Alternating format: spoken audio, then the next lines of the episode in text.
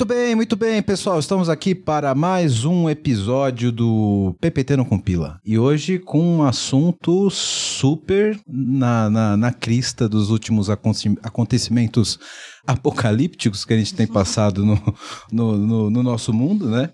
Hoje a gente está aqui para falar sobre transformação digital no mundo de saúde, né? Tá todo mundo aí sendo impactado de alguma forma é, com essa pandemia, né? A gente passando por modificações na nossa vida, no nosso comportamento, graças a, a esse, esse vírus que, que tem prejudicado muito as relações humanas e, e, o comportamento no geral.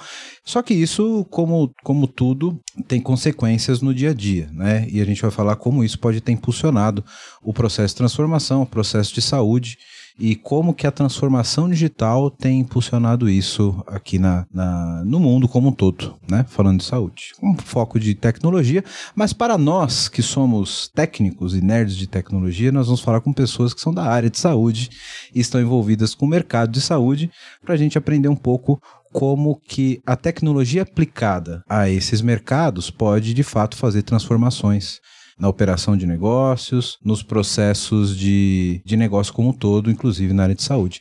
Para falar disso aqui comigo, eu tenho duas pessoas que eu tenho uma admiração profunda aqui da área de saúde, que eu tenho um baita orgulho de estar aqui dividindo a mesa hoje, que é a Regina Mello. Regina Mello é, é executiva de saúde da Viveste né, Rê? Dá um oi pra galera aí, fala Olá, uma apresentação. Eu que agradeço aqui o, o, convite, poder estar tá aqui. Ele fala que tem uma admiração aí por mim, mas eu posso dizer que a recíproca é verdadeira. E a gente vai encontrar a Crícia também, que daqui a pouco vai ser apresentada, e a admiração também acontece por ela. A gente não teve tanto, né, não conviveu tanto, mas foi um prazer enorme trabalhar com você e com o El nem tenho o que dizer. Obrigado, Sou fanzoca. Obrigado, Rê. Então é um prazer estar aqui pra gente bater papo. Obrigado por aceitar o convite. Eu que agradeço. E aqui na outra ponta da mesa, Crícia Tigani. A Crícia ela é gerente de inovação do IDOR, que é Instituto de Pesquisa e Ensino de Inovação da Redditor. Acertei, Cri? Isso, pesquisa, ensino e inovação. Pesquisa, ensino e inovação. É isso mesmo. Não, muito obrigada, obrigada pelo convite. Wellington, assim, totalmente recíproco também o carinho que eu tenho por vocês dois, uma admiração enorme, né? Tive o prazer de, de participar um pouquinho aí da, da atuação, né, profissional de vocês e, e, ver o trabalho incrível que vocês fazem, então acho que vai ser um papo bem bacana. Legal, obrigado Sim. também por aceitar o convite. Ah, imagina. Bom, uh, entrando aqui na, na, no nosso assunto, falando de transformação digital, é, uma coisa que eu sempre falo aqui no podcast que a gente fala de transformação digital do mundo real, na prática, né? Inclusive há uma piadinha no PPT não compila, porque PPT ele não vira software, né? Uhum. Então não adianta a gente ter um plano, ter uma série de coisas bonitas dentro do PowerPoint e não transformar isso em realidade. Então aqui a gente vai falar do, do, da, da, do bicho feio da realidade como ela é, uhum. né? E, e, e, nada mais feio e real do que o momento que a gente vive de transformação digital e de saúde hoje, né? E dentro dessa linha eu queria ouvir a, a, opinião de vocês sobre esse contexto atual do mundo de transformação digital e saúde. Uhum. Como que o impacto dessa pandemia disso tudo que a gente está vivendo atualmente tem impactado uh, o processo de saúde, o mundo de saúde, a gestão de saúde como um todo. É, e e para que, que lado a gente vai rumar nesse sentido? Eu queria que vocês compartilhassem um pouco disso com a gente, com duas visões. Tá? Primeiro, uma visão olhando como médico, né? Como que isso transformou? O que, que a gente vê de diferente nesse mundo, né? É, da própria visão do, do, do, paciente ali, como que ele se sente nesse sentido e do próprio gestor, né? De quem olha para esses dois mundos, né? Porque eu percebo que na mídia e as pessoas no geral têm falado muito do impacto da, da pandemia nas relações de trabalho, como se a, o único impacto da pandemia fosse agora as pessoas trabalharem em home office. Mas eu acho que a transformação da sociedade como um todo vai ser muito mais ampla com essa pandemia do que simplesmente relações de trabalho mais flexíveis. Eu acho que é, por ser uma pandemia de saúde, de doença, acho que o principal impacto talvez esteja relacionado em como a gente lida com os processos de saúde, como que a tecnologia pode de fato influenciar nisso, né? Então, Rê, você como, como médica, como que você vê esse mundo hoje? O que que, que, que tá acontecendo de, de, de maluco? E o que será que a gente vai conseguir tirar de bom disso para o futuro? Bom, vou começar aqui. Eu acho que tem muita coisa para gente, a gente discutir. É, essa questão da transformação digital da saúde, ela começou há muito tempo, né? Essa, toda essa questão da, da própria telemedicina, das teleconsultas, é, dos aparelhos, né? Dos wearables e etc, né? Das cirurgias robóticas. Então, uma série de coisas que a gente poderia ficar aqui horas é, listando mas tinham algumas barreiras, né? Barreiras bem sólidas, barreiras relacionadas à cultura, né? Que são as principais que a gente enfrenta. Então, é, primeiro, a barreira do próprio paciente, né? Ele queria uma, ele, nós como pessoas queremos uma série de coisas, ou queríamos, né? Uma série de coisas digitais, uma série de coisas rápidas, mas por outro lado, nós nos víamos muito pouco sendo tratados ou aconselhados na época, né? Por um médico ou por um profissional de saúde à distância. Então, essa era uma primeira primeira barreira, né? Da Você próprio a, as pessoas pessoa. achavam ok ser atendido por um robô no hotel, se a gente fazer um agendamento eletrônico pelo celular. Ótimo ser tudo automatizado e ter inteligência artificial para tudo, mas para falar da minha saúde eu vou pelo tradicional. A realidade é diferente, né? Então essa era uma, uma das questões. Claro que não para todo mundo, né? Como, como tudo, tem aquelas pessoas que são muito mais rápidas e muito mais digitais naturalmente, e mas a grande maioria não. E aí nós tínhamos uma outra, uma outra barreira grande, também cultural, que era do profissional de saúde, né? E falando muito dos médicos mesmo, né? Nós médicos. Então, ah, como eu vou tratar um paciente à distância? Como eu vou prescrever algo para um paciente à distância? Se eu não, não o estou vendo ali cara a cara, não estou fazendo um exame físico, uma anamnese, pegando, né, palpando esse paciente, então tinha uma série de, de coisas que eram barreiras culturais, e aí chega a pandemia. Então eu estava num caminho, um caminho ainda muito engatinhando frente às empresas de tecnologia, então coisas maravilhosas sendo feitas do ponto de vista tecnológico, mas difíceis de serem implementadas ali na prática, em massa, vamos dizer assim. E aí chega a pandemia e tudo muda. Tudo muda porque as pessoas são obrigadas a ficar em casa. Mas elas, em determinados momentos, precisam de tratamento. Ou elas têm alguma coisa e a recomendação era: não vá ao hospital, fique em casa. E aí houve uma mudança de chave e a gente ainda está entendendo como vai ser essa, o que, que vai perdurar dessa mudança de chave e o que, que vai depois voltar a ser como era, que é, bom, eu preciso ficar em casa, mas eu preciso ter um atendimento. Então, será que essa história da teleconsulta funciona? Mas antes a gente não podia ter teleconsulta, porque nós tínhamos a limitação do conselho. Tem é o Conselho tem uma Federal questão de Medicina. burocrática.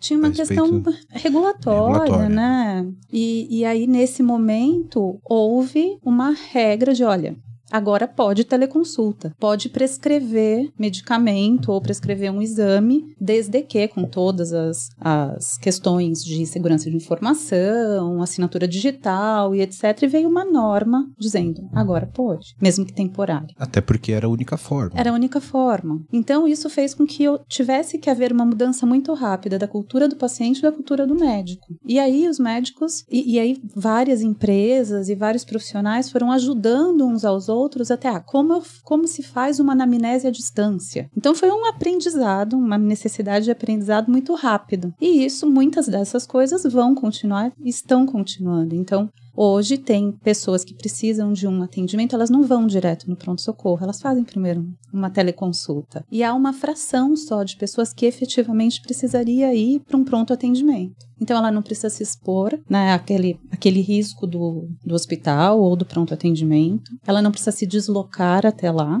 Ela pode ter o seu tratamento, né, adequadamente é, realizado. Então tem uma tranquilidade, uma, uma questão. É lógico que há os casos que vão precisar ir. E isso tem que estar tá muito claro também para quem faz esse tipo de atendimento, que é o momento no qual eu preciso indicar essa Sim. pessoa para ir para um serviço. Assim como a gente, até para, como eu disse no começo, as próprias relações de trabalho, em algum momento você vai precisar ter um, um, um, um trabalho mais presencial, etc., porque a situação requer, né? Acho que isso é um paralelo para tudo. Para tudo. Né? Inclusive para a própria medicina. Sim. E aí, então, esse é um dos. É uma das questões, né? Mas várias outras foram, é, foram surgindo e evoluindo mais rapidamente. E aí eu vou deixar para a Cris aí Cri. continuar. Eu acho que um grande aprendizado que a gente teve, né, agora na pandemia, que foi a falta, a ausência da estratégia tecnológica das empresas, ela se refletindo na prática, né? A gente vendo as consequências da falta da estratégia tecnológica. Eu vou pegar aqui o, o caso da Regina que ela tratou aqui da medicina à distância, né, para exemplificar. Bom, o que, que seria talvez o correto que a gente devesse ter feito, né? Se alguns anos atrás, mesmo com a limitação do CFM, a gente ainda tivesse uma visão de futuro, né, enxergando que talvez no futuro fosse interessante ter medicina à distância, independente das barreiras jurídicas, políticas, regulatórias, a gente não tivesse embarreirado o desenvolvimento tecnológico, né? A gente, quando chegou o momento da necessidade, a gente já ia ter até tido os questionamentos mais importantes né, já ia, a gente já ia ter passado por esse ponto, porque qual que foi a consequência, né? Não tinha desenvolvimento tecnológico. Depois, quando falou, puxa, a gente vai precisar falar de telemedicina, foi pensado só na parte do software, né? A casquinha. Então, o software que vai conseguir fazer a teleconferência, mas não tudo que tem embarcado, o que, que seria o ideal de uma solução de medicina à distância, todos os riscos de segurança que a gente deveria se preocupar, ou até eu acho que a parte mais importante, né, fazer a anamnese, que de verdade acho que é um ponto até para a gente se questionar. Hoje a gente sabe fazer isso bem feito à distância, as soluções de telemedicina realmente já entregam esse direcionamento do paciente para o cuidado certo. Não tenho certeza se todas já estão preparadas a fazer isso, porque a grande preocupação do CFM era realmente a gente direcionar o paciente que precisa de um cuidado presencial, né, um direcionamento para um pronto-socorro, um direcionamento para um especialista, a gente direcionar erradamente para a telemedicina. Essa era a preocupação, esse era o cerne da questão. Mas as empresas não começaram a tentar solucionar esse ponto, né? A gente vê na Alemanha, por exemplo, tem uma empresa chamada ADA, que estava trabalhando com isso há mais de 10 anos já, com times assistenciais, pensando em fazer árvores de decisão, né, pensando nesse direcionamento para cada tipo. Aí, assim, o sintoma é só uma, um pedacinho né, da anamnese, mas e todas as outras questões que é o histórico do paciente, a gente já está trabalhando nessa questão de ter o histórico do paciente, né? E aí, aí, você vai puxando uma coisa leva a outra. Então a gente tem que começar a falar de interoperabilidade, a gente tem que falar do repositório dos dados dos pacientes. Se eu não tenho isso, se eu não tenho essa informação do histórico, será que eu vou conseguir fazer uma boa anamnese? Isso a gente não faz nem no presencial, talvez, por talvez não ter essas informações. Então, são tantas discussões importantes que deveriam estar sendo feitas, né? Só que, bom, tem uma barreira regulatória, muda a pauta, vamos despriorizar esse assunto, né? Não avança de forma nenhuma. E aí, na hora que precisa, a gente não consegue correr na velocidade do que está sendo demandado, né? Então, assim, a gente colocou e é um grande ganho colocar em prática a telemedicina. Realmente a gente vê, né, tantos casos que a gente consegue dar resolutividade elimina o risco do paciente ter contaminação, né, se ele não for direcionado para o hospital, elimina até custo médico desnecessário, né, então tem muitas vantagens, inúmeras, para o paciente a experiência está muito melhor, né, mas, por outro lado, tem questões ainda que realmente o CFM apontava, aponta e que a gente não pode tratar como relevante. São questões que a gente precisa realmente ainda se aprofundar, né? Então, a questão, eu acho assim, estratégia tecnológica. A gente não pode esperar o momento certo de implementar o produto no mercado para discutir determinados temas. Os temas que a gente enxerga que são importantes precisam ser tratados e os desafios, aos poucos, a gente vai solucionando, né? Eu acho que é, talvez a gente esteja com uma mentalidade muito imediatista, né? E aí quando a gente vai implementar as coisas com no timing já do que é necessário, que é urgente, a gente já não consegue fazer da melhor forma possível, né? Então acho que esse é o grande aprendizado da pandemia. A gente precisa olhar mais, ter mais planejamentos com visão de futuro e menos é, pensar nas metas entregas do único ano, né? Então, acho que isso é uma, um mindset que a gente precisa começar a ter mais aqui no Brasil. Né? Uma coisa que vocês falaram que eu acho super relevante, que eu quero explorar um pouco mais, é esse timing do desenvolvimento da, da medicina remota, digamos assim. Não vou falar só de teleconsulta, mas a, a medicina à distância como um todo, né? Diferente das outras indústrias, que geralmente a gente vê uma área de pesquisa e desenvolvimento trabalhando uma preparação, mesmo ela não estando regulamentada, porque aí tem uma corrida. Acho que a, gente estava até falando fora do ar, né, Cris, sobre indústria farmacêutica, tem, tem muita pesquisa. Não necessariamente aquele tratamento está regulamentado, não necessariamente aquela molécula está com regulação, está ok, mas está todo mundo trabalhando e estando engatilhado para quando aquela resolução, aquela, aquela regulamentação estiver ok, está com o melhor produto na mão, com, com, com a melhor estrutura possível da empresa para colocar aquilo para rodar. Eu acho que a telemedicina foi um pouco o contrário disso. Acho que ninguém acreditou por não estar regulamentado e ninguém explorou isso de fato. Tirando algumas pequenas startups, etc., que já acreditavam um pouco nisso, mas eu acho que o mercado de saúde como um todo, ninguém muito acreditou nisso. E, e, e num choque como foi a pandemia, onde muitas empresas não estavam nem preparadas para home office ainda, né? gente que tem trabalho operacional de escritório, as empresas ainda não, estavam preparadas, né? Uhum. No mercado um pouco mais convencional, como é o mercado médico, é, é, é, de se esperar que não tivesse essa preparação, essa, essa estrutura tecnológica para enfrentar isso, né?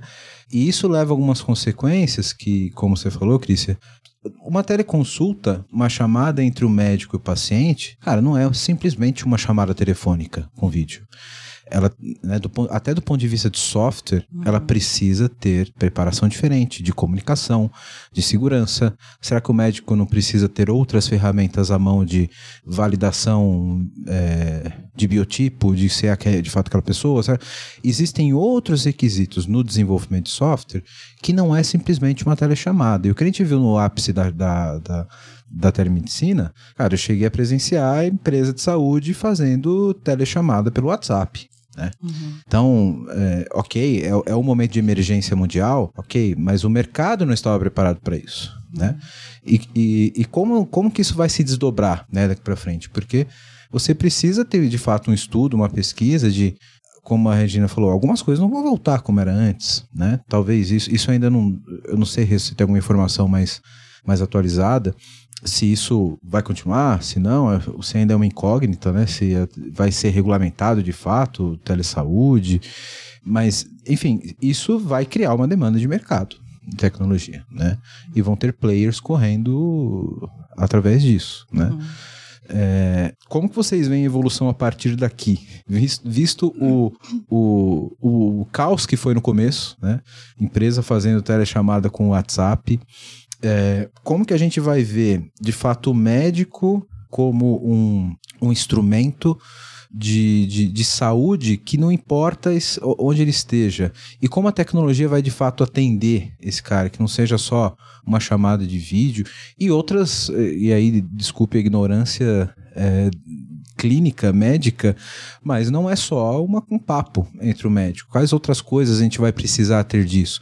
Como, além do que a Crícia falou, informação clínica, que vai ser baseada em prontuário, em, em interoperabilidade, que é um outro ponto que eu quero tocar com vocês aqui sobre os dados de saúde, né? Que está cada vez mais em, em evidência agora. Mas como que a gente vai evoluir a partir daqui, sabe? Chegamos num ponto de caos, sobrevivemos, estamos aqui, ok, nem todos infelizmente sobreviveram, é, mas chegamos a um ponto de não retorno, né? Acho que algumas coisas vão ficar. A pandemia vai trazer transformações que são irreversíveis, né? Uhum. Como que o mercado vai se adaptar a isso, na opinião de vocês? Quer começar? Que que eu... Pode ser. Bom, em relação à telemedicina, né, eu acho que a forma de responder isso a Regina vai poder explicar melhor. Como é que é o caminho de um médico fazer a, o, como é que o médico chega ao diagnóstico do paciente, né? Como é que é, hoje ele pensa? Então, a mesma coisa tem que ser replicada quando a gente vai fazer isso de forma digital, né? Então, a gente vai ter que pegar o histórico do paciente, aí a gente entra ali no nicho dos dados estarem centralizados, interoperabilidade, toda essa discussão. Sintomas? Bom, sintomas talvez eu consiga perguntar já nas primeiras camadas ali, né, do front-end para o paciente, na experiência, já consigo perguntar para ele os sintomas, ok.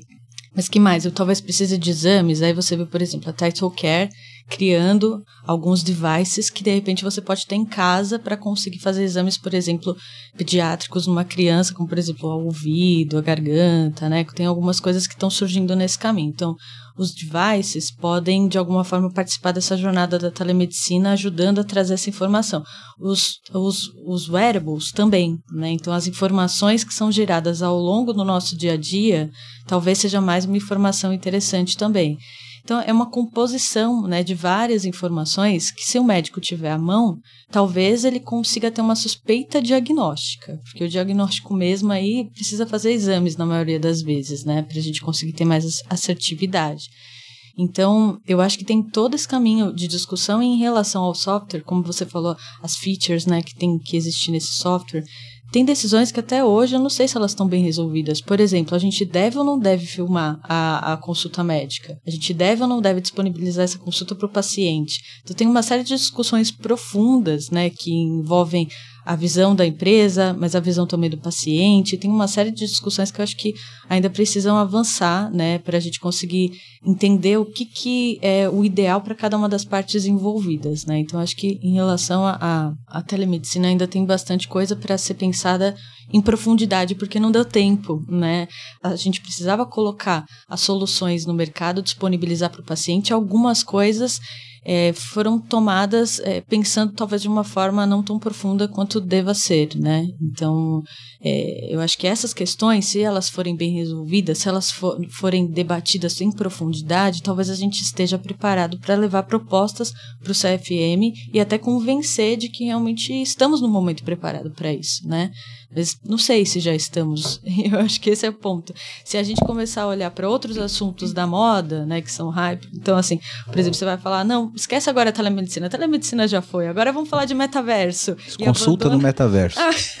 ah, você ab... Não, se for ainda dentro do tema, né, mas se abandonar o assunto anterior ainda não 100% resolvido e pular para um outro só porque esse é o mais quente, é o que está sendo mais citado nos eventos e tudo mais, a gente perde a oportunidade de realmente criar coisas robustas que realmente cuidam da segurança do paciente, né? É, um degrau de cada vez, né? acho que a gente estava ainda no, na prescrição feita no papel e consulta olho no olho há dois anos atrás, né? Não vamos falar agora de consulta no metaverso com prescrição em NFT, que ainda talvez não seja a hora.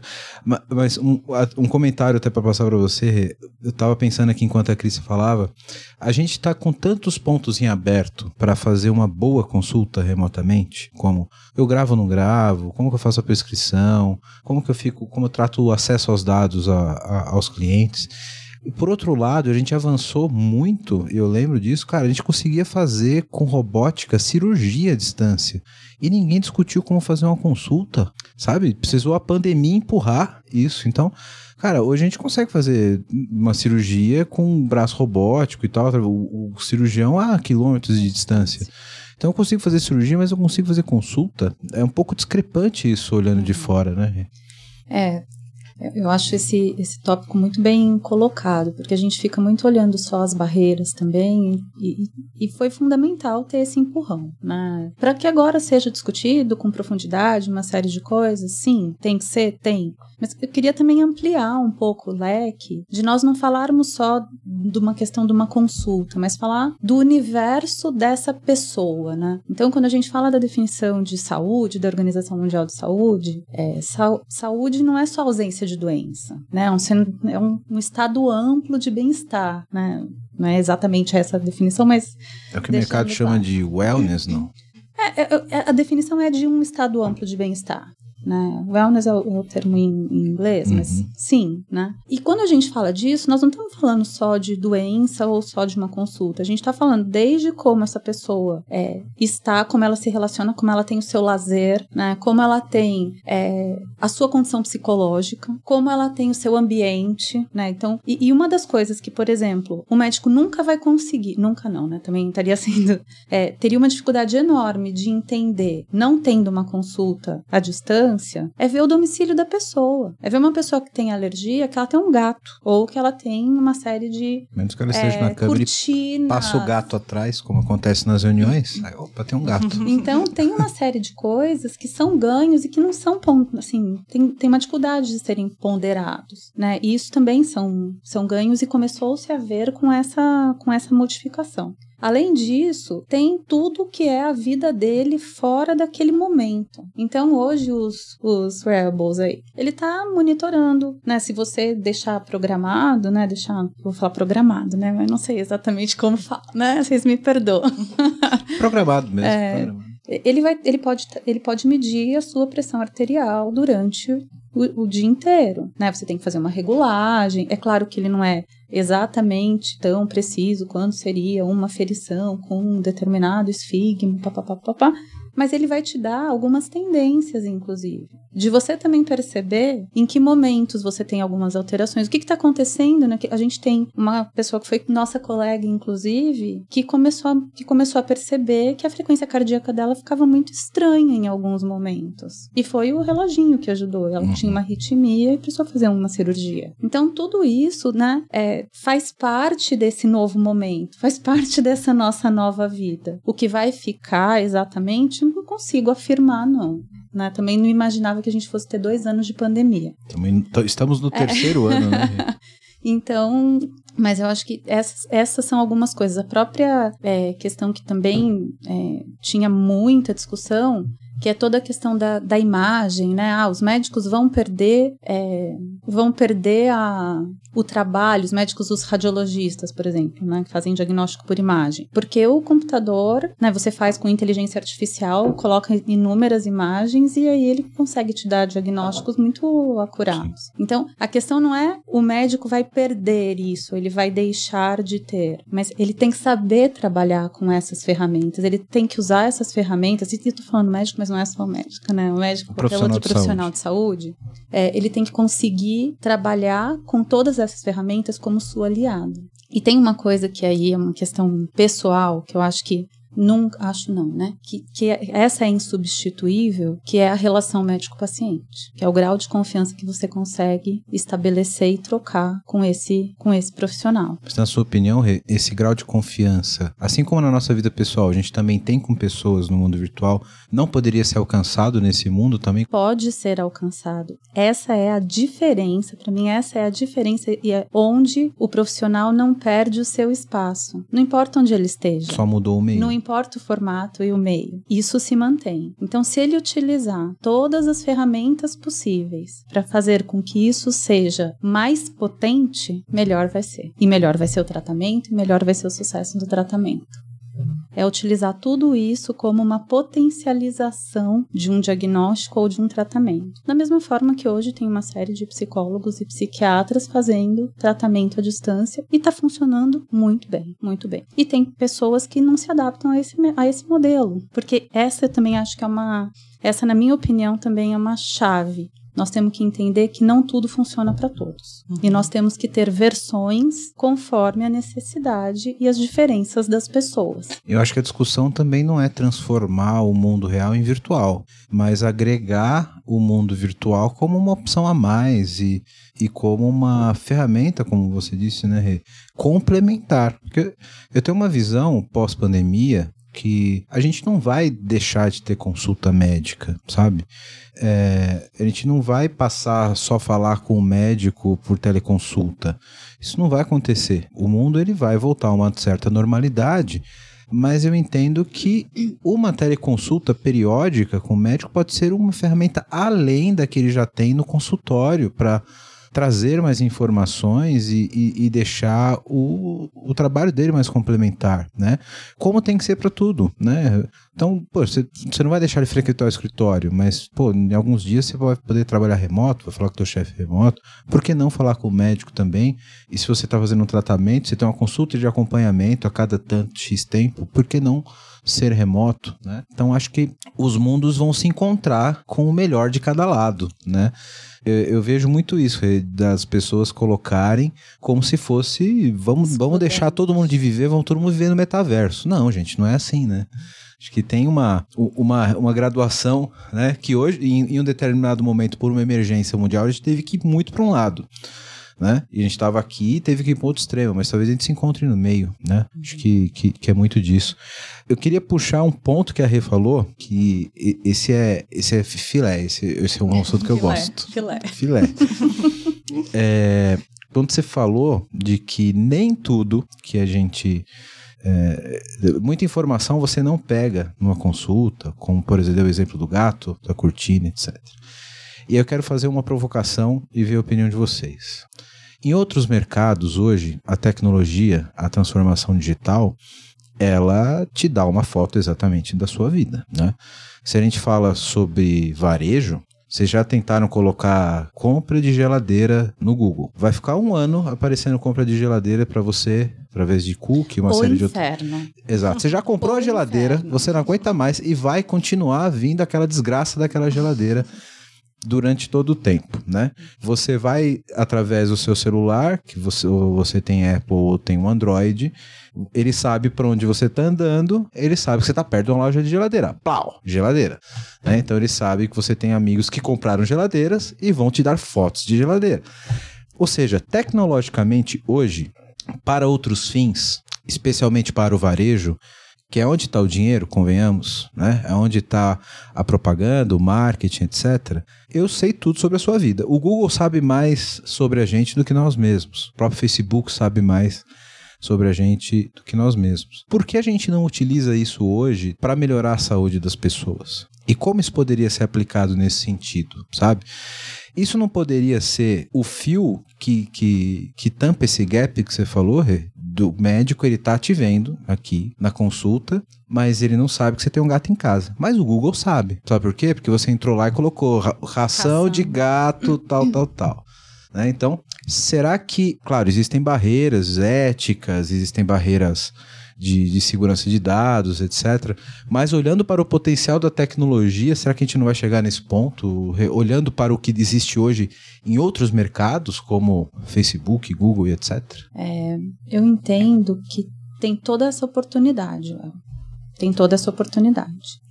Tem uma questão do quanto, para mim, isso tem que passar por uma questão do compartilhamento desses dados, do consentimento dessa pessoa nesse compartilhamento de dados. Porque, no meu entendimento também, acredito que a Cris, pelos, pelas colocações dela, que pensa um pouco parecido, é, tem alguns limites que hoje no varejo não existem Sim. né? E que deveriam existir também. Esse é o ponto, né? Porque ninguém. Você, você deu o seu consentimento para alguém te dar propaganda de geladeira? Não. Então, deveriam existir também. E aí, quando a gente fala de saúde, e hoje dado de saúde vale muito no mercado, né? Por isso que a gente tem aí empresas de saúde sendo hackeadas e etc. Para a questão de dados, é, é, é algo que é um tanto complexo, né? Um tanto complexo. É, eu entendo que nós, como, como pessoas, como portadores dessas informações, temos que estar muito, cons- muito conscientes do poder das nossas informações.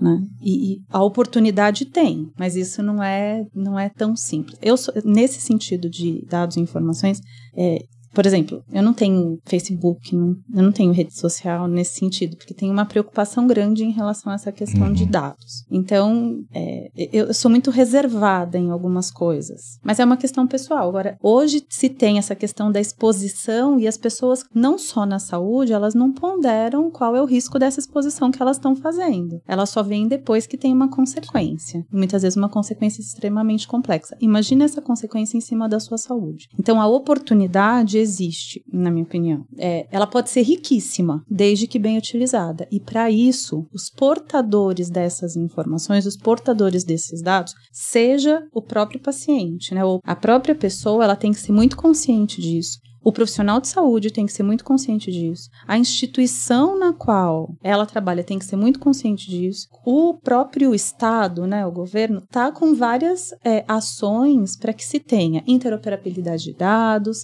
identificação única com o Cartão Nacional de Saúde, para que se tenha essa, esse rastreio, entre aspas, da vida da pessoa do ponto de vista de saúde. Porque hoje, cada empresa detém a sua informação de saúde, ou a minha informação de saúde. Não sou eu que Sim. E ela fica Né? polarizada Ela fica polarizada. E, aí. quebrada entre as empresas e todo mundo é dono do meu dado, menos eu mesmo. né? Exatamente. Então, isso tem que ser mudado, mas tem que ter essa consciência da informação sobre saúde. Oportunidade, eu acho que tem, mas é, é um tema que tem que ser muito bem explorado para que a gente consiga fazer um bom uso disso. Quero falar com você agora que ainda não conhece a Clever.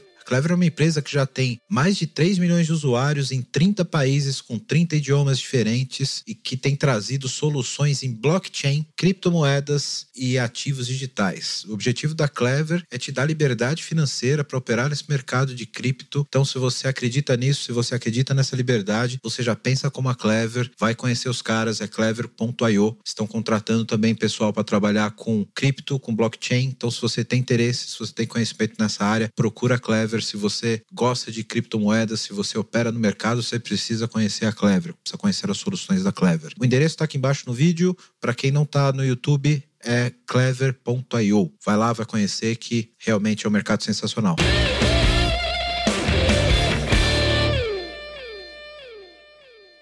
Eu, eu quero voltar nesse ponto que eu tenho uma pergunta, mas eu quero ver aqui primeiro. É, esse é um ponto que eu acho que para avançar vai ter que ter interferência governamental. Se for depender só das empresas, olha, olha que é raro eu, eu pensar dessa forma, mas esse realmente eu acho que vai ter. Por quê?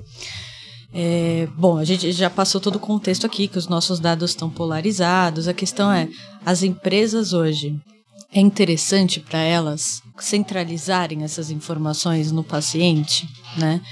Algumas empresas estão pensando que sim, mas a grande maioria pensa que não, que para ela é estratégico reter o dado do paciente. Ela, de alguma forma, até fideliza, faz o paciente continuar é, consumindo seus serviços, porque o paciente pensa: se ela tem meus dados, ela me conhece melhor, ela vai conseguir me dar um melhor atendimento. Né? Então, se a empresa ela não for um pouco mais provocada em termos de ceder esse dado para algum, não sei se vai ser um prestador, não sei se vai ser o DataSUS que vai centralizar essas informações, né? Mas aí quando a gente chega nesse ponto, a gente pensa no que acabou de acontecer com o DataSUS e a gente pensa, putz, as questões de segurança. Será que estamos, quem é que está preparado para fazer a centralização desses dados? Porque é uma responsabilidade enorme, né? As empresas de saúde sabem lidar e investem muito na parte de segurança, né? E quando a gente pensa quem vai ser então a instituição que vai centralizar, gerir com segurança esses dados do paciente, né?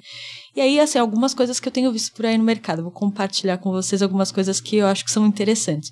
Eu vi brasileiros que estão abrindo uma startup, né? Não sei quanto tempo que ela já tem, na verdade, não consigo me lembrar. Mas é uma startup que está lá nos Estados Unidos agora amadurecendo, né? Sendo acelerada.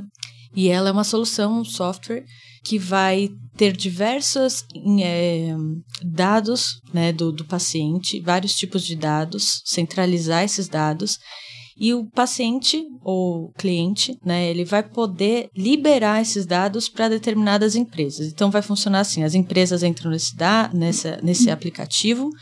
Esse aplicativo tem determinada pessoa cadastrada. Então aí ele vai lá e vai solicitar o acesso aos dados e o paciente vai dar acesso aos dados. E essa empresa, por outro lado, ela centraliza tudo e ao mesmo tempo ela tem a responsabilidade de gerir com segurança esses dados. E aí tem uma série de coisas que se desdobram, que são bem interessantes. Aponta assim, as empresas, quando o paciente liberar o dado, claro, na caso de saúde, o benefício é muito óbvio, né? Por que, que o paciente liberaria seus dados de saúde para uma determinada empresa que ela já é cliente? Porque ela acredita que o médico, tendo acesso àquelas informações, vai poder cuidar melhor dela, por exemplo. Por outro lado, empresas que o benefício não é tão claro, Aí essas empresas vão dar desconto para esses clientes que liberarem determinados dados para ela conseguir fazer ofertas mais assertivas. Mas aí já é um mundo em que você está abrindo espaço para essas empresas fazerem ofertas a você. Você permite isso, diferente do mundo de hoje, que nós somos bombardeados com ofertas que nós não, não temos interesse, nós não necessariamente permitimos essas empresas ofertarem aquilo para a gente, muito menos ter acesso aos nossos dados para ofertar assertivamente ou não, né? Então aí algumas inspirações que eu acho que algumas coisas podem evoluir nesse sentido no futuro. É uma, uma pergunta aí como leigo mesmo aqui para entender e me colocando no papel do, do ouvinte que pode estar fazendo o mesmo questionamento, mesmo que mentalmente. É, a respeito dessa, desse uso clínico das informações. Né?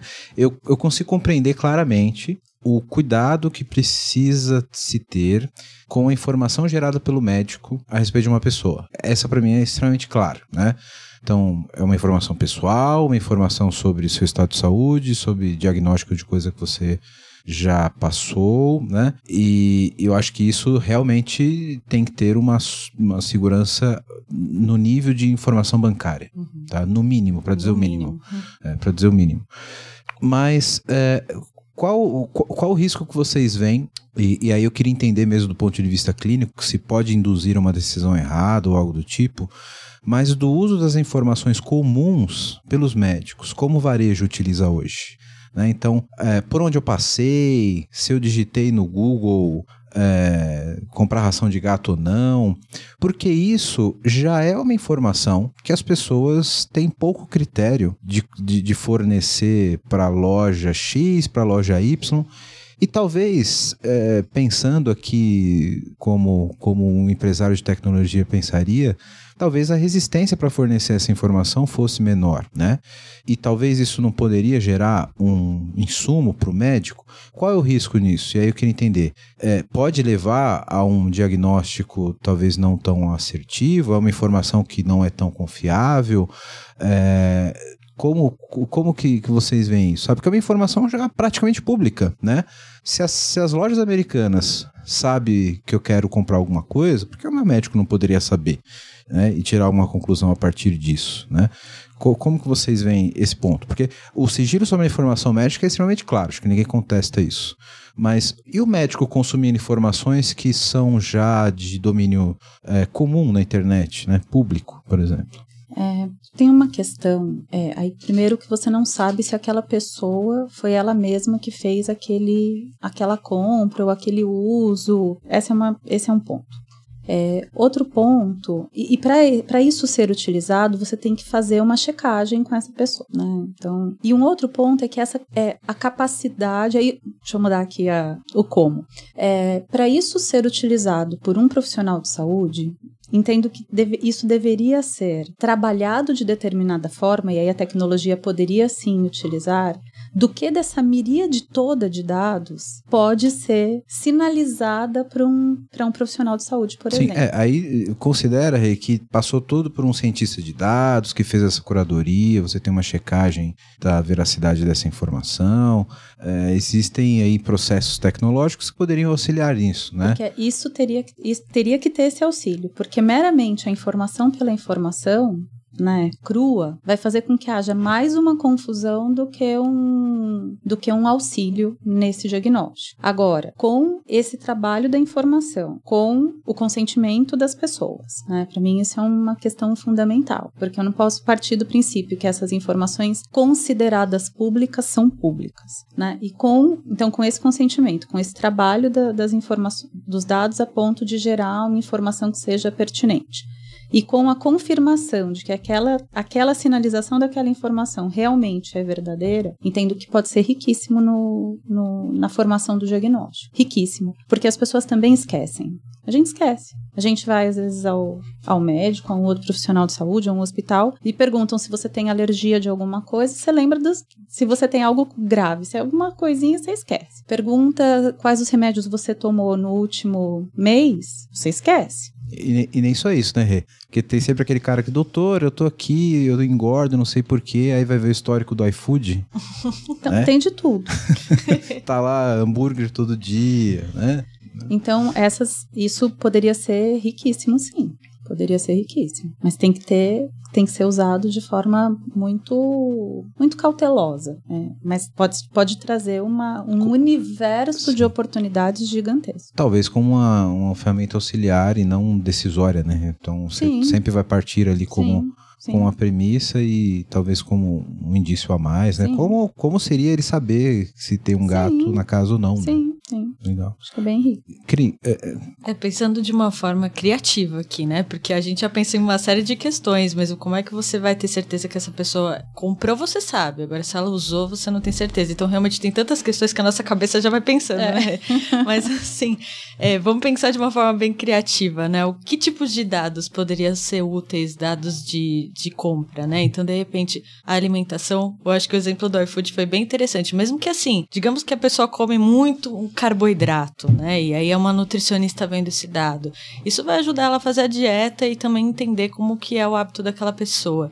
Se a gente conseguisse dados, por exemplo, do consumo de medicamentos em farmácia, né? A gente pode pensar assim, opa, você se automedicou? Eu tenho certeza que se o médico perguntar para o paciente se ele se automedicou, ele responde que não. A né? gente nem, mente. Nem é, sempre gente, o paciente fala Aí você vai ver o histórico, o histórico de busca do Google dele, lá tá lá o nome do remédio. Não, bebe, não, eu só bebo socialmente nos finais de semana. Isso. Aí você vai ver lá, bebe quarta, quinta, sexta, sábado e domingo. É, tô achando que não é uma boa ideia isso daí não, viu? Eu já ia cair na malha fina do médico. É, eu acho que ajuda o médico a fazer boas perguntas e às vezes questionar um pouquinho mais eu espero que, que o, meu médico traz, não né? esteja ouvindo isso, é. porque eu vou levar bronca. Crícia, acho que você conseguiu resumir numa frase ajuda o profissional de saúde a fazer boas perguntas. É, talvez.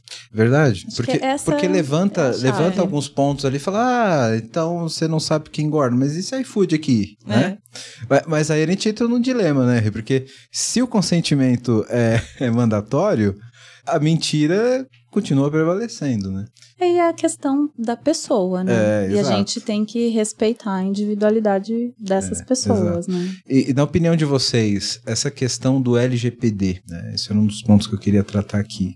Ele é mais benefício, e aí não estou falando para o médico ou para o paciente? Eu digo para o cenário, para a medicina como um todo, né?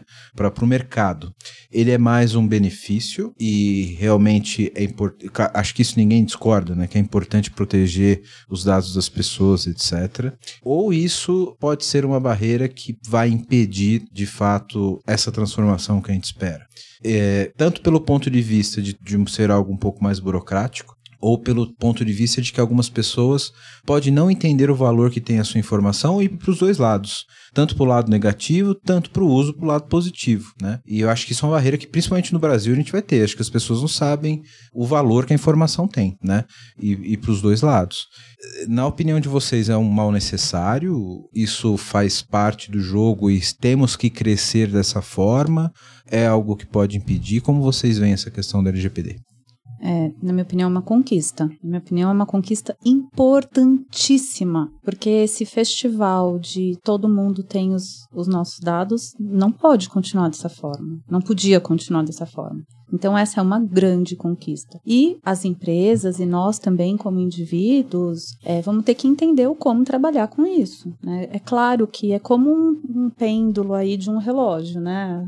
O negócio vai para um extremo e volta para outro extremo até chegar num, num, num, termo que seja um termo adequado. É, mas não, dá, não dava para continuar da forma que estava. A gente foi para alguns extremos e as pessoas, elas querem que as suas informações sejam compartilhadas no momento que elas entendem o benefício daquilo. Então, a educação das pessoas em relação a isso vai ser fundamental, que é o que você está colocando. Hoje a gente sabe muito pouco, né? O, o, o, brasileiro, principalmente, ele sabe muito pouco de, de sigilo, de privacidade. Privacidade. Você vê que curioso, né? Hoje as pessoas, elas não se importam nem um pouco em dar o número do CPF delas no caixa do supermercado e dar todo o histórico de compras delas para ganhar centavos de desconto, mas dificilmente ela concederia uma informação relevante para um médico dar um diagnóstico mais assertivo para um problema que ela tem, que vai trazer um benefício de saúde para ela. Que é exatamente essa educação sobre o valor da informação que ela teria. Então, acho que esse ponto é, é, é, é crucial, né, A pessoa entender o que, que, pode. Que tipo de inferência pode ser feita com, com a informação dela. Tanto para o mal quanto para, para o próprio benefício dela, né? Sem dúvida. Essa é uma decisão muito nova, né, para o paciente. Assim, esse contexto de disponibilizar os dados, né? A gente vê agora no, na parte financeira Open Bank, as pessoas ainda estão entendendo tudo isso, né? Então, é normal que eu acho que algumas pessoas vão ficar receosas, então algumas pessoas podem pode ser que em alguns momentos que seria vantajoso até para ela disponibilizar o dado, ela de início não faça. Mas depois, conforme ela vai vendo até os casos ao redor dela com familiares, ela vai começar de repente, bom, é uma experiência positiva, então eu vou aderir. Mas também o contrário pode acontecer. Ela pode ver pessoas também sendo prejudicadas pela disponibilização do dado e elas vão ficar receosas, né? Mas eu acho que assim, tudo é essa questão a gente vai entregar valor ou não, né? Se não entregar valor, aí as pessoas vão ficar cada vez mais resistentes mesmo e, e receosas em relação ao que as empresas têm feito com os nossos dados. Mas veja, por exemplo, hoje ninguém pensa, né? Se você coloca lá no, no Google, o Google Maps para te guiar no GPS, porque a vantagem é tão positiva você conseguir acertar o caminho, né? Hoje o Google sabe para onde eu vou. Se o Google quiser me sequestrar, ele sequestra hoje. Ele sabe exatamente onde eu tô em todos os momentos da minha vida, ele sabe onde eu moro, ele sabe onde eu trabalho, ele sabe onde a minha família mora quando eu vou visitar. Então tem todos os meus dados. Mas tudo bem, tem uma vantagem, eu consigo acertar o caminho e eu acho que isso gera valor versus o risco, porque até hoje ninguém me sequestrou. Agora, se começassem a aparecer pessoas sendo sequestradas, provavelmente a gente ia começar a voltar a usar aqueles blocos, calhamaços de papéis no carro. O guia. O guia, eu nem guia. lembrava o nome. Nossa, o guia, guia de. Eu, eu tava lembrando da lista telefônica não lembrava do guia de ruas, mas é isso, assim, se as pessoas começassem a ser sequestradas, a gente voltaria a ter o guia de ruas. Mas isso não acontece. Então a gente disponibiliza o dado. Então acho que é essa questão. Eu acho que isso que vai calibrar as pessoas ficarem mais abertas ou mais fechadas a disponibilizar seus dados, a experiência que ela e as pessoas ao redor têm, né? E as empresas já perceberam também isso. Então, hoje no mercado há empresas, e aí a questão das fusões, né, e aquisições, né, os M&As, empresas montando ecossistemas, né, ecossistemas relacionados à saúde. Então, o que ele faz? Desde o comecinho lá de um agendamento, é, tem os hospitais, tem os médicos, consegue fazer toda essa gestão, a disponibilização dos dados, depois dos dados, né, as informações que acontecem nos próprios hospitais, é, o que acontece nas operadoras quando ele vai fora né, daquele, daquela, daquele grupo. Então, tem empresas sendo formadas e que estão montando esse ecossistema de saúde, entendendo que assim elas podem agregar muito mais valor para as pessoas. E as pessoas se fidelizam por conta disso, que foi o que a, que a Crícia trouxe. Então, tem essa, esse viés que também já está sendo visto como um grande nicho de mercado. Sim, e, e, gera um fluxo de informação dentro do próprio grupo. Dentro né? do próprio grupo. Que são informações que se retroalimentam, né? Exatamente. E dentro disso, já puxando esse assunto de dados, uma outra vou dizer polêmica, mas um assunto curioso em relação a, a, ao mundo digital como um todo, e especialmente na área médica tem, tem alguma discussão super relevante, que é o uso de inteligência artificial. É, eu não vou ser clichê e falar, nossa, inteligência artificial vai substituir o médico, porque não, não vai. Se você está aí ouvindo e pensando, nossa, a gente vai. Não, não vai. Não vai. Mas até que ponto a inteligência artificial pode dar insumos e auxiliar o médico em tomada de decisão? Acho que essa é a discussão. Né? Ninguém vai substituir o médico por um robô, né? Mas será que eu não posso ter um robô? Você deu um exemplo bom antes. Eu tenho aqui um, falar um termo técnico, talvez quem não, quem não esteja, algumas pessoas estão ouvindo não vão entender. Um dataset com a coleção de informações sobre um monte de raio-x de tórax. Eu sei exatamente os que têm uma determinada patologia e os que não têm eu posso treinar essa máquina para ter um olhar de esse daqui ele tem a patologia, esse não. E os novos passam a ser identificados com uma acurácia muito alta pela proporcional ao tamanho da, da, da minha biblioteca de amostragem. Né? É exatamente assim que funciona o machine learning, que é um dos tipos de inteligências artificial que a gente tem. É, como, como vocês veem isso no processo do médico? Isso vai ser. O, o médico vai ficar cada vez mais, assim como outros mercados usam inteligência artificial como ferramentas auxiliares é, para tomada de decisão. E se a gente falar que a tomada de decisão do médico é diagnóstico, isso vai, é, vai ser uma ferramenta corriqueira na, na, vida, da vida do médico? Eu vou começar e aí eu vou passar para a Crícia, porque a Crícia tem uma experiência larga nesse assunto. Eu tenho até que tomar cuidado para não começar a falar muito do portfólio aqui, é. tem coisa que é segredo. Mas é, isso é um caminho sem volta, uhum. né? Sem volta. E muito positivo, porque a gente, você falou diagnóstico, mas isso vai já, já é utilizado e vai ser cada vez mais utilizado também para o tratamento. Então, conforme você falou de de, de, parte de radiologia, né, que a gente tinha falado antes, mas isso também é usado na anatomia patológica. Então você faz, você demonstra para essa máquina em milhares e milhares e milhares de cortes de tecido de um tipo de tipos de câncer. E hoje tem tratamentos personalizados conforme aquele tipo e quanto mais é, acurácia tiver naquele diagnóstico, mais você consegue fazer um tratamento adequado, né? Colocar um quimioterápico adequado para aquela pessoa. Então, isso vai fazer parte, já faz parte, mas vai ser cada vez mais, né? Porque cada vez mais tem personalização do tratamento. É, a, a própria genômica aí, e aí a Cris fala muito melhor que eu sobre é, isso, é, que ela que tá. Não, não, que tá a Regina no... que é médica. Estou mais na gestão, faz muito tempo. é, então, isso vai fazer parte. É o diagnóstico e qual é o melhor tratamento para aquela pessoa. E, e, essas ferramentas são ferramentas fundamentais para esse tipo de, de conduta. Uhum, é. Não, tem muita oportunidade interessante aqui. Eu sou super encantada, apaixonada pelo tema. Que bom que hoje em dia, assim, eu já não sinto mais a resistência. De verdade, acho que ao longo do ano passado inteiro, por exemplo, eu acho que eu não tive nenhuma discussão sobre a resistência do uso de inteligência artificial. Não sei se talvez pelo meio, né, o ciclo de pessoas que eu estou me relacionando, pode ser também. Mas realmente eu acho que já não é mais tão questionado, porque a, a, comunidade médica já não enxerga que a, haveria uma substituição. Igual a telemedicina, né? A gente não, não imagina que isso vai substituir os momentos que vai ter o relacionamento presencial. A gente entende que tem um momento certo para cada uma das coisas.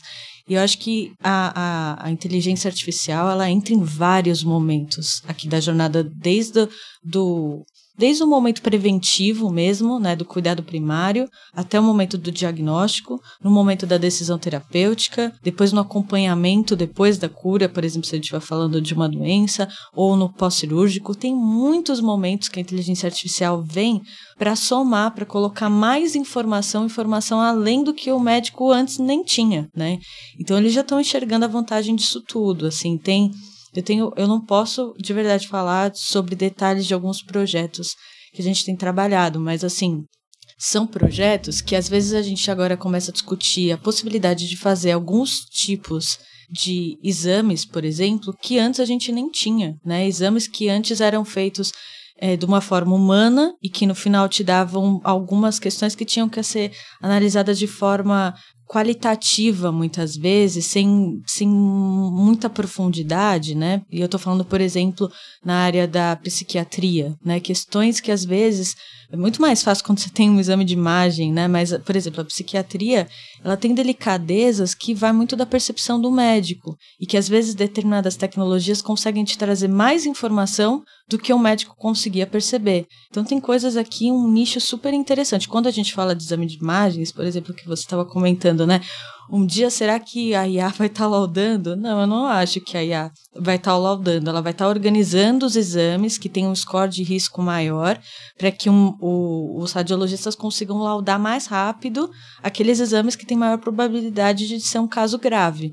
Né? isso só tem vantagem, vantagem para o paciente, vantagens operacionais, né, de eficiência operacional. Então, assim, eu, eu não enxergo mais. Eu acho que essa a resistência foi ultrapassada. Que bom que nesse caso, assim, as discussões já estão bem mais avançadas, bem mais evoluídas. Agora, uma coisa que eu tenho discutido, que minha percepção tá sobre o tema, tem muita gente desenvolvendo em paralelo, né? Cada um fazendo um pouquinho aqui, muitas vezes coisas repetitivas, né? Só que a gente não se conversa e não percebe que a gente está colocando esforços às vezes na mesma coisa. Por exemplo, é, a probabilidade daquele tumor no exame de imagem ser maligno no câncer de mama. Muitos projetos relacionados a isso, cada um numa fase diferente. E a falta de, de novo, estratégia tecnológica das empresas, fazendo estudos de mercado, conhecendo o que, que já existe no mercado nacional e internacional, às vezes direciona muito recurso financeiro para os lugares errados, né? Então, assim, um projeto como esse, você vai gastar entre 500 mil, 1 milhão, você vai colocar um time muito especialista dedicado entre seis meses a um ano para conseguir dar os primeiros passinhos e ainda ter um algoritmo com baixa acurácia, entendeu? Então, e de repente você fala assim, com esse dinheiro a gente já está consumindo uma coisa pronta e já colocando lá para dar benefício para o paciente, né? Que no fundo deveria ser a premissa da ciência, né? Que de uma continuidade de partir de onde já estamos. Né? É. Então, se eu já tenho bons algoritmos pré-estabelecidos para detecção de câncer de mama, eu deveria partir dali, utilizar, consumir esse tipo de ciência que já foi feita, uhum. para dar uma evolução a partir daí. Né? É.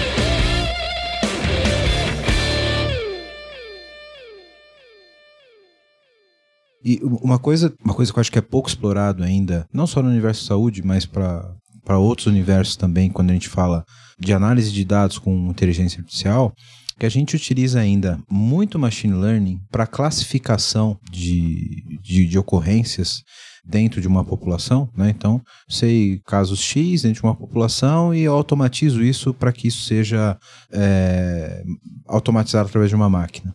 Mas uma coisa, uma característica pouco explorada ainda do machine learning é a captação de insights com variáveis que são de baixa probabilidade para um ser humano, né? Uhum. Então, por exemplo, se eu sei o seu DNA, uhum. que é um outro ponto que acho que só você conhece aqui na mesa, Não, vamos falar de, de genomics, muito. eu acho isso muito legal. É, se eu sei o seu, seu, seu DNA, eu sei as ocorrências que tiveram contigo durante um determinado histórico. Uhum. Aí eu tenho a sua imagem de radiologia. Eu sei o seu desfecho do tratamento e sei o que você teve depois. Se eu conseguir fazer isso para uma grande população e colocar isso no machine learning e ele capturar insights entre essas N variáveis, eu posso encontrar uma correspondência do, da consequência do tratamento com o DNA que está lá na ponta, ou com, com o diagnóstico que, que foi feito antes da detecção do tratamento, se cruzar variáveis que dificilmente a gente conseguiria com o olhar empírico do ser humano, né? Uhum. Isso é muito utilizado para pesquisa, uhum, né? É, cara, coisas que podem ter uma relação de causa e consequência improvável, uhum. você pega com grandes informações, com um amontoado de big data e cruzando essas informações de, de forma é, a explorar e obter insights dessa informação. Uhum. E acho que isso é muito pouco explorado ainda. Primeiro que a gente não tem muita informação estruturada na área de saúde, isso é muito difícil para conseguir explorar isso de uma forma mais completa. E, e, esse ponto de ter isso em silo ainda, né? A gente não ter é, empresas trabalhando em conjunto, ter uma iniciativa própria muito reduzida ali, como você falou, talvez prejudique um pouco isso também no mercado, né, Cri? Olha, a medicina personalizada é um desafio enorme. Isso que você acabou de escrever, você já, já contou tudo que tem de potencial aqui, né? Já, já explicou super bem é, como é que a gente poderia utilizar os dados é, da genética humana para apoio, talvez até diagnóstico e decisão terapêutica, né? Isso é muito rico. Mas os dados que a gente tem hoje são dados de países nórdicos, né? A gente tem muito pouco conhecimento da genômica da população brasileira. E isso já, já foi tema, assim, em várias, várias questões. É, só que o investimento para fazer uma pesquisa para conseguir mapear o genoma da população brasileira é muito alto, é um investimento muito grande. Aqui é um caso de a gente formar um consórcio mesmo de empresas interessadas que entendem o benefício sobre isso, porque elas precisam investir nisso fortemente. Né? Não é um projeto pequeno de uma universidade fomentado por, por fomento público, pequenininho, que, que consegue dar conta dessa, desse trabalho. Né? Mas é uma coisa que muitas empresas enxergam os benefícios, porque, como você falou, né, esses dados podem ser utilizados para a gente ter desenvolvimento científico muito relevante, conseguir ofertar o um melhor tipo de tratamento, tratamento adequado, mas tudo isso é muito caro, né? Então, é, é o, talvez seja um nicho aqui, um dos mais difíceis em termos de acesso, porque é um ciclo, né? É caro para a gente conseguir desenvolver a ciência, depois que desenvolve a ciência, é caro para a gente ofertar isso para o paciente, porque no final precisa dar retorno para quem investiu lá na ponta, né? Então, acho que talvez por isso, por ser uma coisa tão custosa, ainda não evoluiu como deveria.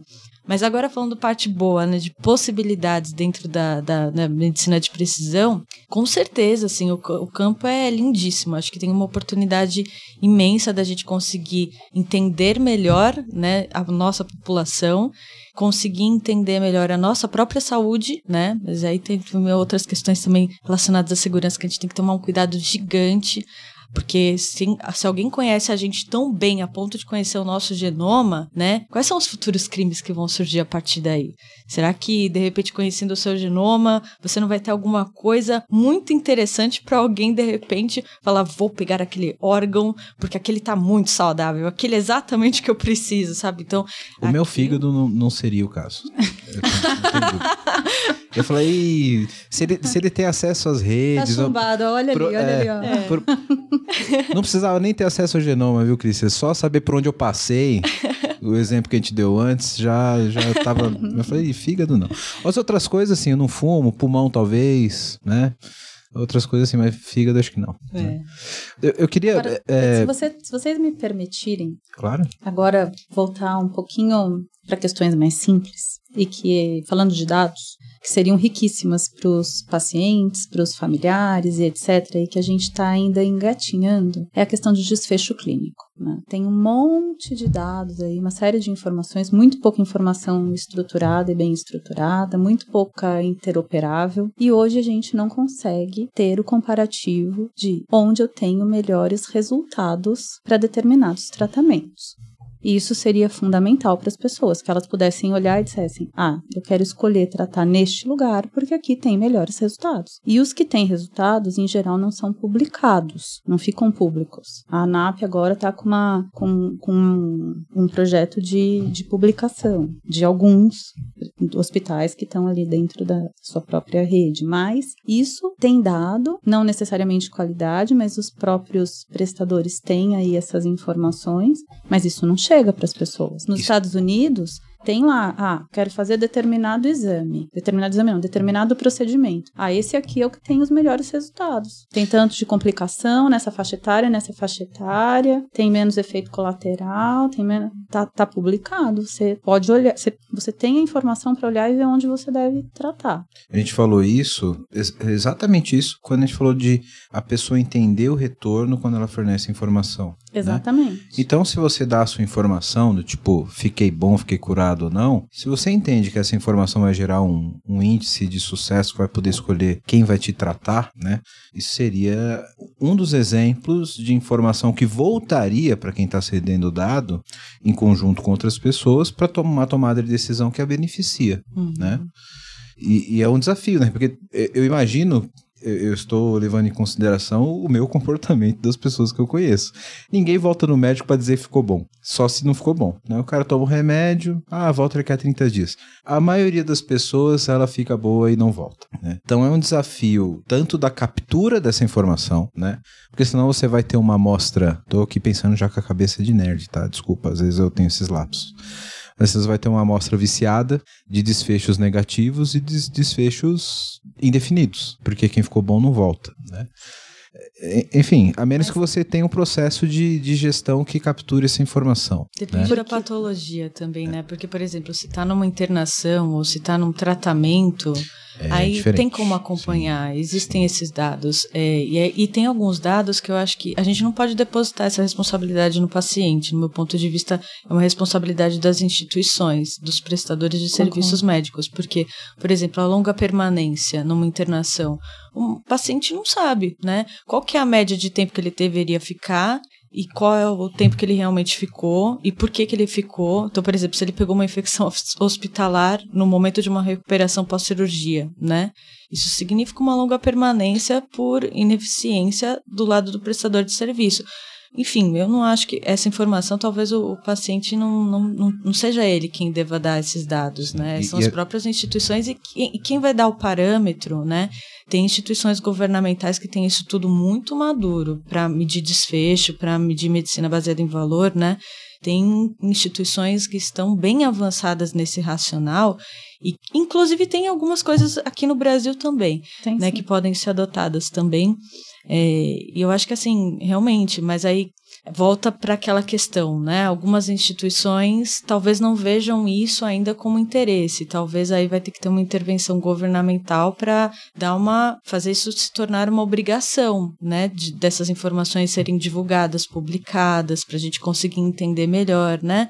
Então, por exemplo, informações de NPS, a gente não consegue ter essas informações, realmente, a gente não consegue. Hoje em dia, se a gente a não ser a gente que está dentro do setor, a gente consegue ter uma noção, né? Mas o paciente deveria conseguir ter acesso a essas informações para fazer boas escolhas, né? Engraçado que quando eu tenho esse tipo de papo, eu sempre me convenço do porquê que a gente tem que trazer gente que entende do assunto para o podcast para corrigir a, a, as coisas que a gente falou. Veja, não, mas isso é sensacional, porque a gente evolui o, o, o panorama racional, da coisa, o racional. Uhum. Tava pensando só na consulta do cara que não volta, mas aí eu me coloquei numa situação, pelo que você falou agora, Cris, que é sensacional. Se eu fiquei internado e eu tenho uma patologia X, sei lá, eu fiquei com pneumonia e fiquei internado. Uhum. Eu posso ter sido super bem tratado, super bem atendido, só que eu fiquei 10 dias internado, saí feliz, curado. Eu, como paciente sem conhecimento clínico, eu não sei se eu deveria ter ficado 3 em vez de 10 dias, né? Uhum. E por que, que eu fiquei 10 em vez de 3? O que, que aconteceu aqui é, de, de, errado? Né? Então, se eu conseguisse ter um, um, um, um dash, um, uma fonte de informação de olha, as pessoas que ficam doentes com determinada patologia nesse prestador tendem a ficar tantos dias internados e a taxa de cura é tanto, eu poderia olhar e falar, cara, eu não, não, eu, eu ok, eu me curei, mas eu me curei em 10 dias e não em 3 o que está errado dentro do processo, né? E é uma informação valiosa não só para o paciente que vai ter escolha, né, para como cliente de vou no prestador A, no prestador B, mas também para o próprio gestor, né? Cara, o que está acontecendo de errado que a minha porcentagem de cura está baixa e o meu, o, o meu tempo de permanência, por exemplo, numa internação, ele está maior, né? Isso puxa um outro ponto que eu queria é, discutir com vocês. É, a gente já falou um pouco sobre isso, mas eu queria arrematar esse ponto. Depois eu quero voltar a falar, Cris, do que você falou sobre o apoio de uma entidade governa governamental para organizar um pouco esse tipo de, de trânsito de informação e etc. Quero fazer um paralelo com outro assunto que também está muito em voga. Quando a gente fala, por exemplo, desse tipo de medição por desfecho, que eu consigo ter de fato um tipo de, de, de medição de sucesso e, e tirar métricas de informações que eu tenho. Falando em mercado, isso, na visão de vocês, tem um impacto no que a gente chama de inflação médica, que, que, que fala muito sobre o Brasil. O Brasil hoje é um país onde a gente está com 10% de inflação, quando deveria estar tá 3%, mas infelizmente por outras razões estamos com 10% de inflação e com previsão aí de chegar a inflação médica na casa de 35%, 40%. Né? Isso muito por mau uso de procedimentos médicos e por uma própria. É, uma própria característica do setor, né? Como que a gente poderia utilizar esse tipo de tomada de decisão para reduzir esse tipo de, de, de, de, inflação médica, de desperdício de procedimentos, de, de, de insumos, etc. Porque no fundo o que a gente está falando é de tomada de decisão data-driven. Né?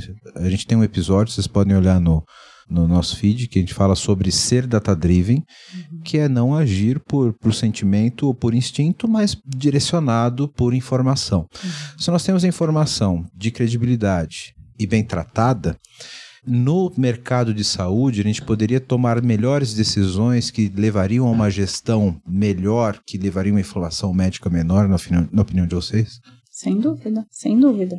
É, essa questão do, da, da, variação dos custos médicos hospitalares, né, da, da inflação médica, é, ela não é uma, uma prerrogativa só do Brasil, não, tá? Em praticamente todos os países a inflação é, é menor que a inflação média. Tem uma série de, de fatores uhum. aí envolvidos. A questão do desperdício é uma delas, e aí tem, tem dados que também são um pouco, na minha opinião, um pouco exagerados em relação ao desperdício, mas existe um grande desperdício. E existe essa falta de padronização, e existe as informações, sim, não compartilhadas. Sim, né? Não compartilhadas.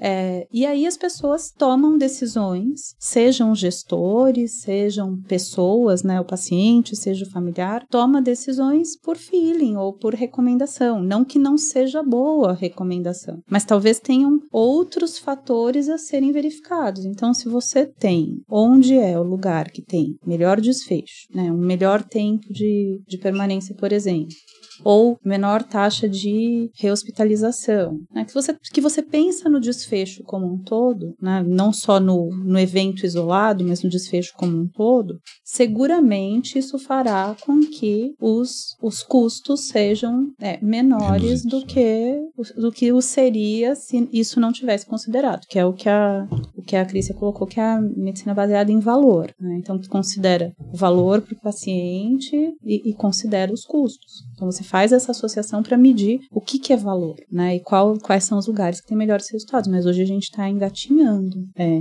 nesse sentido. Mas seguramente isso faria com que o mercado tivesse um melhor resultado. E a gente talvez conseguisse dar mais acesso para mais pessoas. Acho que esse é o ponto principal, né? E, e aí, queria, já puxando isso, e pegando o ponto que você falou sobre ter uma entidade governamental que talvez organize isso um pouco melhor, a gente gravou um episódio sobre Open Banking, tá aqui no, no feed, quem tá ouvindo a gente pode, pode conferir lá, a gente tem uma parte onde a gente fala exatamente sobre isso, sobre como o Open Banking ele só evoluiu apesar dos interesses de entidades privadas de cilarem a informação, e eu vejo muita semelhança com saúde nesse sentido, que é uma informação extremamente confidencial e que leva a você ter um certo tipo de controle sobre o seu cliente. Né? Eu vejo alguma semelhança nesse sentido. No Open Banking, apesar de você ter essas entidades privadas interessadas em cilarem as informações para terem mais controle e reterem as pessoas sobre o domínio delas, houve uma entidade acima dessas entidades privadas né, uhum. que organizou essa questão do Open Bank e falou: galera, vamos ter que trabalhar assim daqui em diante. Vocês vão ter que trocar a informação do amiguinho A com o amiguinho B. Se o amiguinho B e o cliente quiser, você vai ter que dar a informação e a informação tem que vir nesse padrãozinho aqui. Não adianta você dificultar a informação, porque a informação ela tem que vir clara e bem definida, né? E isso, depois de um tempo, fez com que esses players privados começassem a ver oportunidades nisso. Além é, de, tipo, ok, eu não tenho mais o dado, o dado realmente é do cliente, então eu vou explorar isso de uma forma melhor para que o cliente continue comigo, né? Porque falando do financeiro, cara, eu sei os investimentos que ele tem, eu sei a conta corrente e tal, não vou falar isso para ninguém, porque eu vou lá e vou oferecer um produto para ele que só eu sei que vai ser um produto bom para o cara. Acabou essa vantagem, né? E o curioso, que você colocou exatamente esse ponto, é que essa entidade, no caso lá da, da Fibraban é, e das entidades que, que cuidam do, do Open Banking, ela não tem punch e investimento para fazer isso. Isso teve que vir das entidades privadas. Então foi um coordenador regulatório ali que falou, galera, agora daqui em diante a gente tem que trabalhar assim. Depois desse ponto do, do, do Open Banking, começou a se falar muito sobre o Open Health, né? E aí é o ponto que eu quero puxar de com vocês sobre interoperabilidade de dados clínicos e como que a gente consegue dar um destino para isso que seja semelhante a, a, ao, ao Open Banking. Será que a gente consegue comercialmente? Porque tecnicamente a gente sabe que é possível, a gente já sabe que existem tecnologias de interoperabilidade, existem padrões para isso. As barreiras estão muito mais em negociação entre as entidades, de fornece o dado, não fornece, ah, não quero, o dado é meu. E se não tiver, de fato, uma entidade superior que regulamente isso, falou, galera, acabou a briguinha, o dono do dado é o, o paciente e ele que vai decidir quem tem o dado ou não, e a gente vai trabalhar sobre essas regras, a gente dificilmente vai ter uma normalização do mercado. Será que a gente chega num nível do, do Open Health como nós temos o Open Bank hoje, que ainda está engatinhando, mas já, já tem um trilho, já tem um caminho talvez a gente chegue numa, numa, numa, numa situação semelhante? Será que a gente vai conseguir de fato ter isso do, do, do, do paciente, dono da sua informação? e que ele consiga dar esse destino para poder, não, eu vou dar esse dado aqui porque eu vou ter o dado do desfecho, eu vou poder escolher qual é o melhor hospital. Como vocês veem isso? Com o adendo, com a pandemia, é, não sei se foi nessa gestão, se foi na gestão, um legado da gestão anterior, porque como você falou, DataSUS hoje é um problema, tanto tecnicamente quanto de gestão, né? Eu não sei se é um legado, mas a gente já tem um, um, um embrião do Open Health, de, de troca de informações sobre o Covid dentro dos padrões de interoperabilidade. Isso já, já é uma realidade, né? Será que a gente vai evoluir para isso? Eu sou super fã do DataSUS, é, mas eu acho que assim, talvez o desafio seja um pouquinho maior na área de saúde, por isso evoluiu um pouco menos, né? Eu lembro que a primeira vez que eu ouvi falar de Open Bank, não demorou muito para eu ouvir falar de Open Health. Eu acho que essa discussão já está no setor já faz alguns anos, né? Mas ela tem evoluído pouco e tem algumas instituições que estão fazendo grandes esforços nessa direção mas algumas sim, outras não. Talvez o setor financeiro tenha se organizado e chegado a um consenso de uma forma mais rápida do que a gente está conseguindo no setor de saúde. É discrepante a forma de pensar entre as instituições do setor de saúde. É muito diferente, não há um consenso. É bem diferente.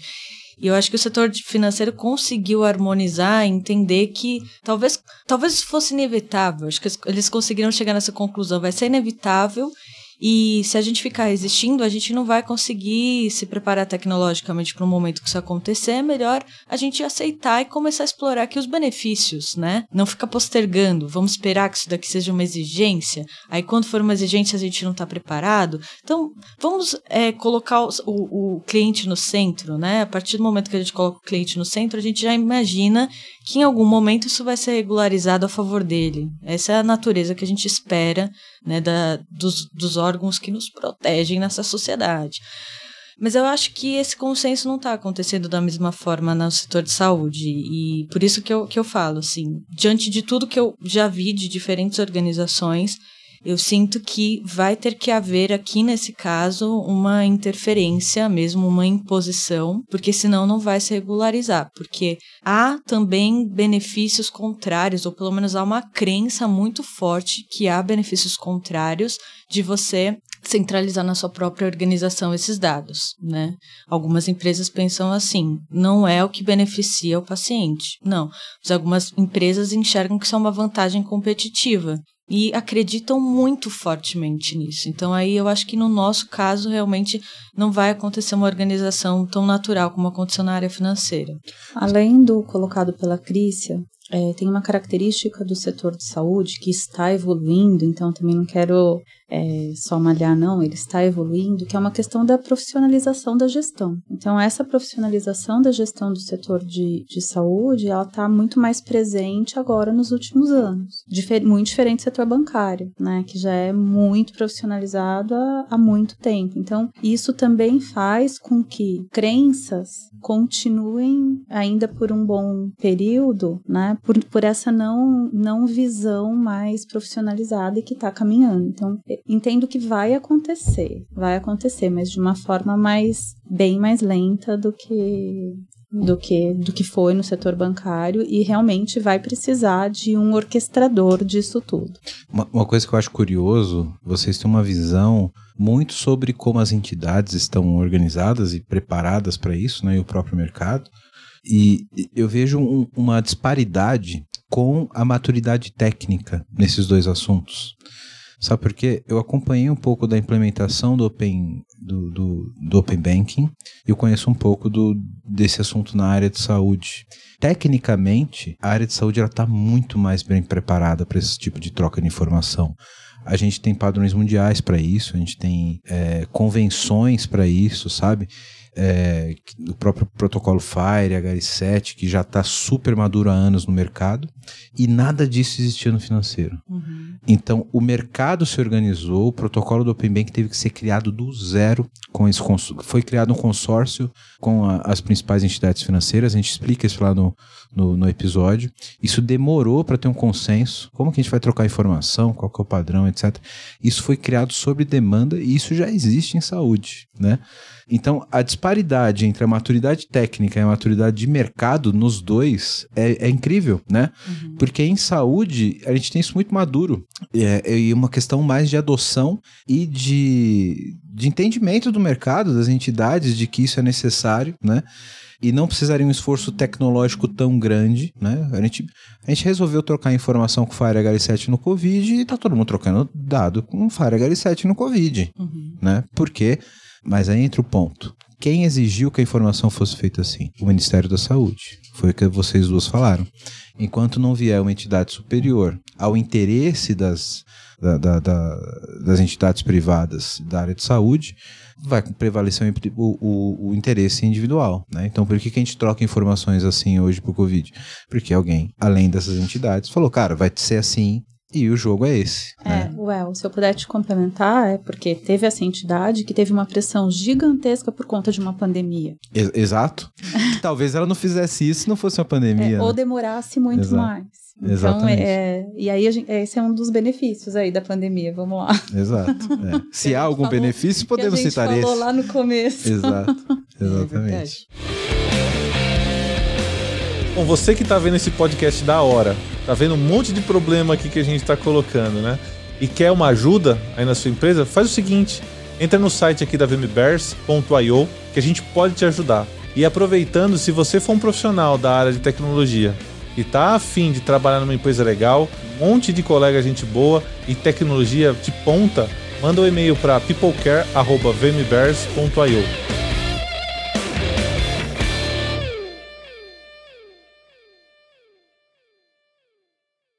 se, se a gente tivesse o mesmo caso de uma pandemia para troca de informação bancária, a gente não teria a facilidade que a gente teve na saúde. De, na saúde porque não existia padrão nem nada. Mas o mercado lá, como você mesmo falou, né? A gente falou aqui sobre a organização do mercado financeiro é diferente. Os caras criaram um padrão. Isso está funcionando, né? Hum. Então acho que essa questão mercadológica ela é, é, é crítica e, e, complicada, né? Sim. É, o desafio não é técnico nesse caso, é estratégico mesmo. Né? É, o status quo está beneficiando algumas instituições. Né? Talvez o mercado financeiro conseguiu enxergar benefícios maiores e dar um passo adiante. No nosso caso, está sendo enxergado o contrário, não por todos, mas por algumas instituições, né? Estão enxergando que há benefícios em manter as coisas como estão. Então é quando a gente chega nesse estágio, aí é a, é a sociedade que tem que se mobilizar e pressionar o governo, dizendo: olha, eu te elegi e para mim é interessante que seja assim, né? Para mim como cidadão, para mim como paciente, da forma como tá não tá me beneficiando, né? Então a gente precisa colocar a saúde da população em primeiro lugar, né? Então não as, as, as vantagens competitivas entre as instituições devem prevalecer, mas sim a saúde da população. Quando isso se tornar consenso, né, eu acho que isso tem que começar a, a evoluir para um caminho regulatório. Se esse caminho regulatório está demorando muito para sair, então a população vai ter que cobrar que o caminho regulatório exista, porque se a população também não entender que isso é benéfico para ela e não começar a exigir, pode ser que o caminho regulatório, por alguma razão, também não esteja evoluindo, né? Então, é, isso é difícil, né? fazer a população entender toda essa, essa questão que a gente está discutindo aqui, isso faz parte do nosso dia a dia, a gente está muito inserido porque a gente vive isso profissionalmente, mas para a população em geral, falar toda essa questão, né, ainda não é, não é uma coisa simples, é, né? É o que a gente falou sobre educação, né? É. Educação sobre o uso do próprio dado e Cara, quem hoje no Brasil tem condição de reivindicar para um político de, cara, a gestão de saúde deveria ser assim? É. Então a gente estamos na, na, na, na mão do mercado. É. a própria é consciência de saúde, a própria consciência do uso consciente de saúde. Você tem um seguro de carro, mas você não quer utilizar. Você tem um seguro é. saúde. Aí você, não, que eu tenho, eu tenho que utilizar. É Isso. É lógico que você tem que utilizar para fazer prevenção, para fazer aquilo que te mantenha saudável e etc. Mas você não tem que utilizar para utilizar porque você paga. No seguro de carro, todo mundo vai ver se é mais barato a franquia antes, se é o conserto o seguro saúde, ah, eu vou lá e faço. Né? É, Exatamente. o uso então, consciente é, é, é crítico. Né? Isso, da consciência, e é a consciência do mercado, a consciência, como a Cris colocou, a, a consciência da população, a consciência do indivíduo como parte fundamental desse mercado. Isso vai passar naturalmente por educação. Vai. E, né, e, enfim, aí a gente começa a entrar num, num, numa seara, numa seara que teria que ter mais um caminhão de chopp e mais umas duas horas horas de podcast pra gente falar sobre isso. Mas eu deixei a cerejinha do bolo pro final, né? A gente já tá aqui com uma hora e vinte já quase de podcast. Passa rápido, né? Passa, a gente tá conversando passa. aqui, passa muito rápido. É, é a cerejinha um pouco mais polêmica? Mais polêmica é. do que a gente já falou. Nossa, muito mais. Muito mais Ai, Jesus. que eu queria eh, ouvir a opinião de vocês e a visão de vocês e como que a gente pode resolver esse problema relacionado à tecnologia e à ciência, principalmente. Né? Porque a medicina é a principal das ciências que salvam vidas aí e que está no meio desse furacão dos últimos já quase três anos, né, de pandemia. E... Dois, né, Well? Não, dois, é, mas... É, aqui dois. É. Aqui dois, aqui no Brasil. Não, completamos dois, mas estamos é. vivendo o terceiro ah, ano, sim. né? E provavelmente vamos, vamos chegar. Né? Vamos... vamos... entrar no terceiro, isso aí. É. Então, é o terceiro carnaval, realmente. É, terceiro carnaval que a gente não tem já.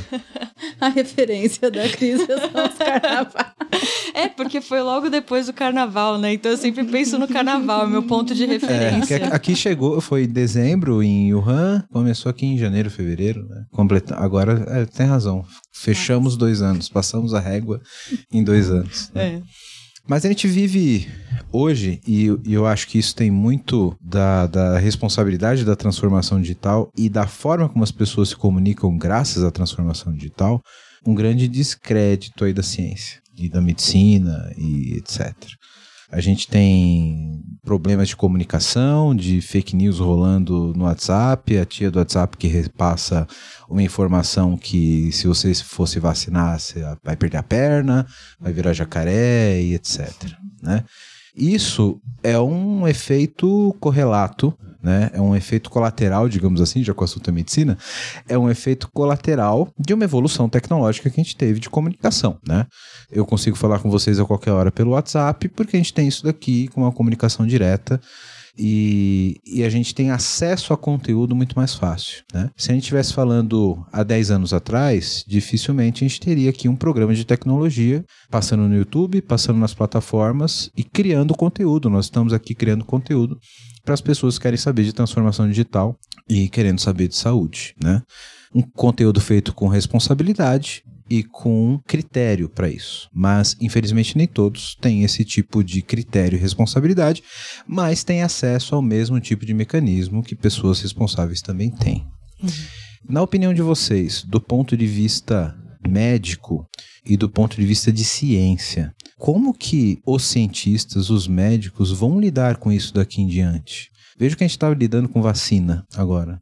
Coisas que a gente é, não questionava, cara, há anos, sabe? A gente hoje vê alguns tipos de questionamento por informações que antes não teriam a facilidade de circular, como circulam hoje, graças à tecnologia coisas que são básicas, são consensos científicos há anos, né? É, eu, eu ouvi até uma, uma comparação que eu falei, cara, realmente isso é muito bizarro na época da peste negra, que ano foi a peste negra? Eu nem sei, mas acho que não era nem 900, sei lá, mais de 100 anos, sei lá. Mas os médicos naquela época já usavam uma máscara, né, que era um bico, assim, porque não se sabia ainda cientificamente do porquê, mas quem usava aquilo, e era cheio de ervas, né? Não sabia porquê, mas quem usava aquele bico se contaminava menos, né? Então, meu, os caras já sabiam que a máscara funcionava naquela época, sabe? Não sabiam por que ainda, mas empiricamente já sabia que aquilo funcionava. E hoje a gente vê, vê isso funcionar de uma forma negativa. Né? A gente fala muito da transformação digital e da tecnologia para os prós, né? mas a gente sabe que toda via que vai volta, né? e às vezes tem, tem também o, o, o problema da desin... A informação flui, mas a desinformação também flui. E, e, como vocês veem isso na área de saúde? Como que a gente, que a gente falou até agora, só sobre os benefícios, né? Vamos falar com o médico pelo WhatsApp, pelo, pelo WhatsApp não, né? Por, uma plataforma adequada. Você já corrigiu. Eu, eu, mesmo falei, eu mesmo falei mal do WhatsApp, né?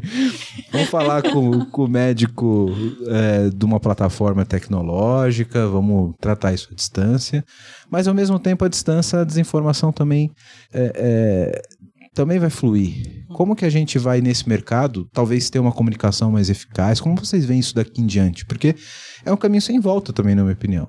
A gente vai ter informação não curada, não especializada, fluindo o tempo todo. Enfim, não é exatamente uma pauta tecnológica, mas eu acho pertinente e resolvi perguntar para vocês a opinião de vocês a respeito disso. Nossa, você falou de tantas coisas, enquanto você ia falando, ia borbulhando um monte de pensamentos, assim. Mas é, vamos lá. Bom, uma, acho que assim, é até é histórico, né? Sabido que uma população desinformada ou desorganizada ou sem consenso, ela é mais fácil de ser manipulada, né? Então, assim, a educação, que foi até um tema de desfecho aqui da última pauta, ela é um ponto-chave, né, para que a população consiga defender aquilo que é de interesse a ela, né? Infelizmente, a gente percebe que essa estratégia política está sendo muito utilizada, né? E a gente enxerga, assim, é só olhar as redes sociais, a população completamente pulverizada, sem consenso sobre nada. É, o que direciona hoje em dia algum tipo de consenso? Né? Dados, informação, por isso que a gente fala muito no campo de gestão, data-driven, né? É assim que as organizações elas tomam decisões baseadas em informações que são é, relevantes, né? Que a gente entende que elas têm valor que é dados, dados que foram levantados com qualidades, informações que nasceram a partir da interpretação de dados confiáveis e depois o consenso, né, que são especialistas que com base nos dados e nas informações conseguem interpretar toda essa informação, né, e chegar a um paradigma científico. E esse trabalho de se chegar a um paradigma científico tem um método por trás, um método científico. Existe um método, um consenso da comunidade mais intelectual, que é a comunidade acadêmica mundial, né, que utiliza padrões para conseguir fazer desenvolvimento científico. Bom, a população se distancia da, da comunidade científica, não entende como é que funciona a geração do conhecimento da ciência e qual é o papel né, de grandes lideranças elas, se tivessem o papel de e o interesse de fazer a população se educar, entender mais de ciência, tecnologia, até porque isso traz o desenvolvimento econômico. Uma população que entende a importância da evolução da ciência e tecnologia é uma, ela, ela tem um grande potencial ou até já é um país desenvolvido, né? E os países que desenvolvem menos ciência e tecnologia se tornam subdesenvolvidos. Então, assim, por que um governo estimula que a população não entenda, não valorize a ciência, a tecnologia, o conhecimento científico, a comunidade acadêmica, não, não por que desorganizar, né? Por que desconstruir? Por que desmoralizar instituições consagradas, respeitadas? Pelo que a gente falou aqui no começo é muito mais fácil manipular quando você está lidando com, com uma população desorganizada, que não entra em consenso, né? Então, infelizmente, é uma realidade a desvalorização da educação aqui no país, que não dá a base mínima nem para a população conseguir compreender o que está acontecendo. Né? Isso é muito triste, isso é muito triste. Sim, porque é, é, a população não consegue perceber sequer que isso está acontecendo para reverter o cenário. Né? Então, essa é a parte muito triste. O que, que isso impacta na saúde? Impacta que recomendações mínimas, por exemplo, num caso tão grave como o da pandemia, não sejam adotadas simplesmente para desmoralizar a, a, comunidade, a comunidade acadêmica, ou as instituições de saúde, ou o Ministério de Saúde.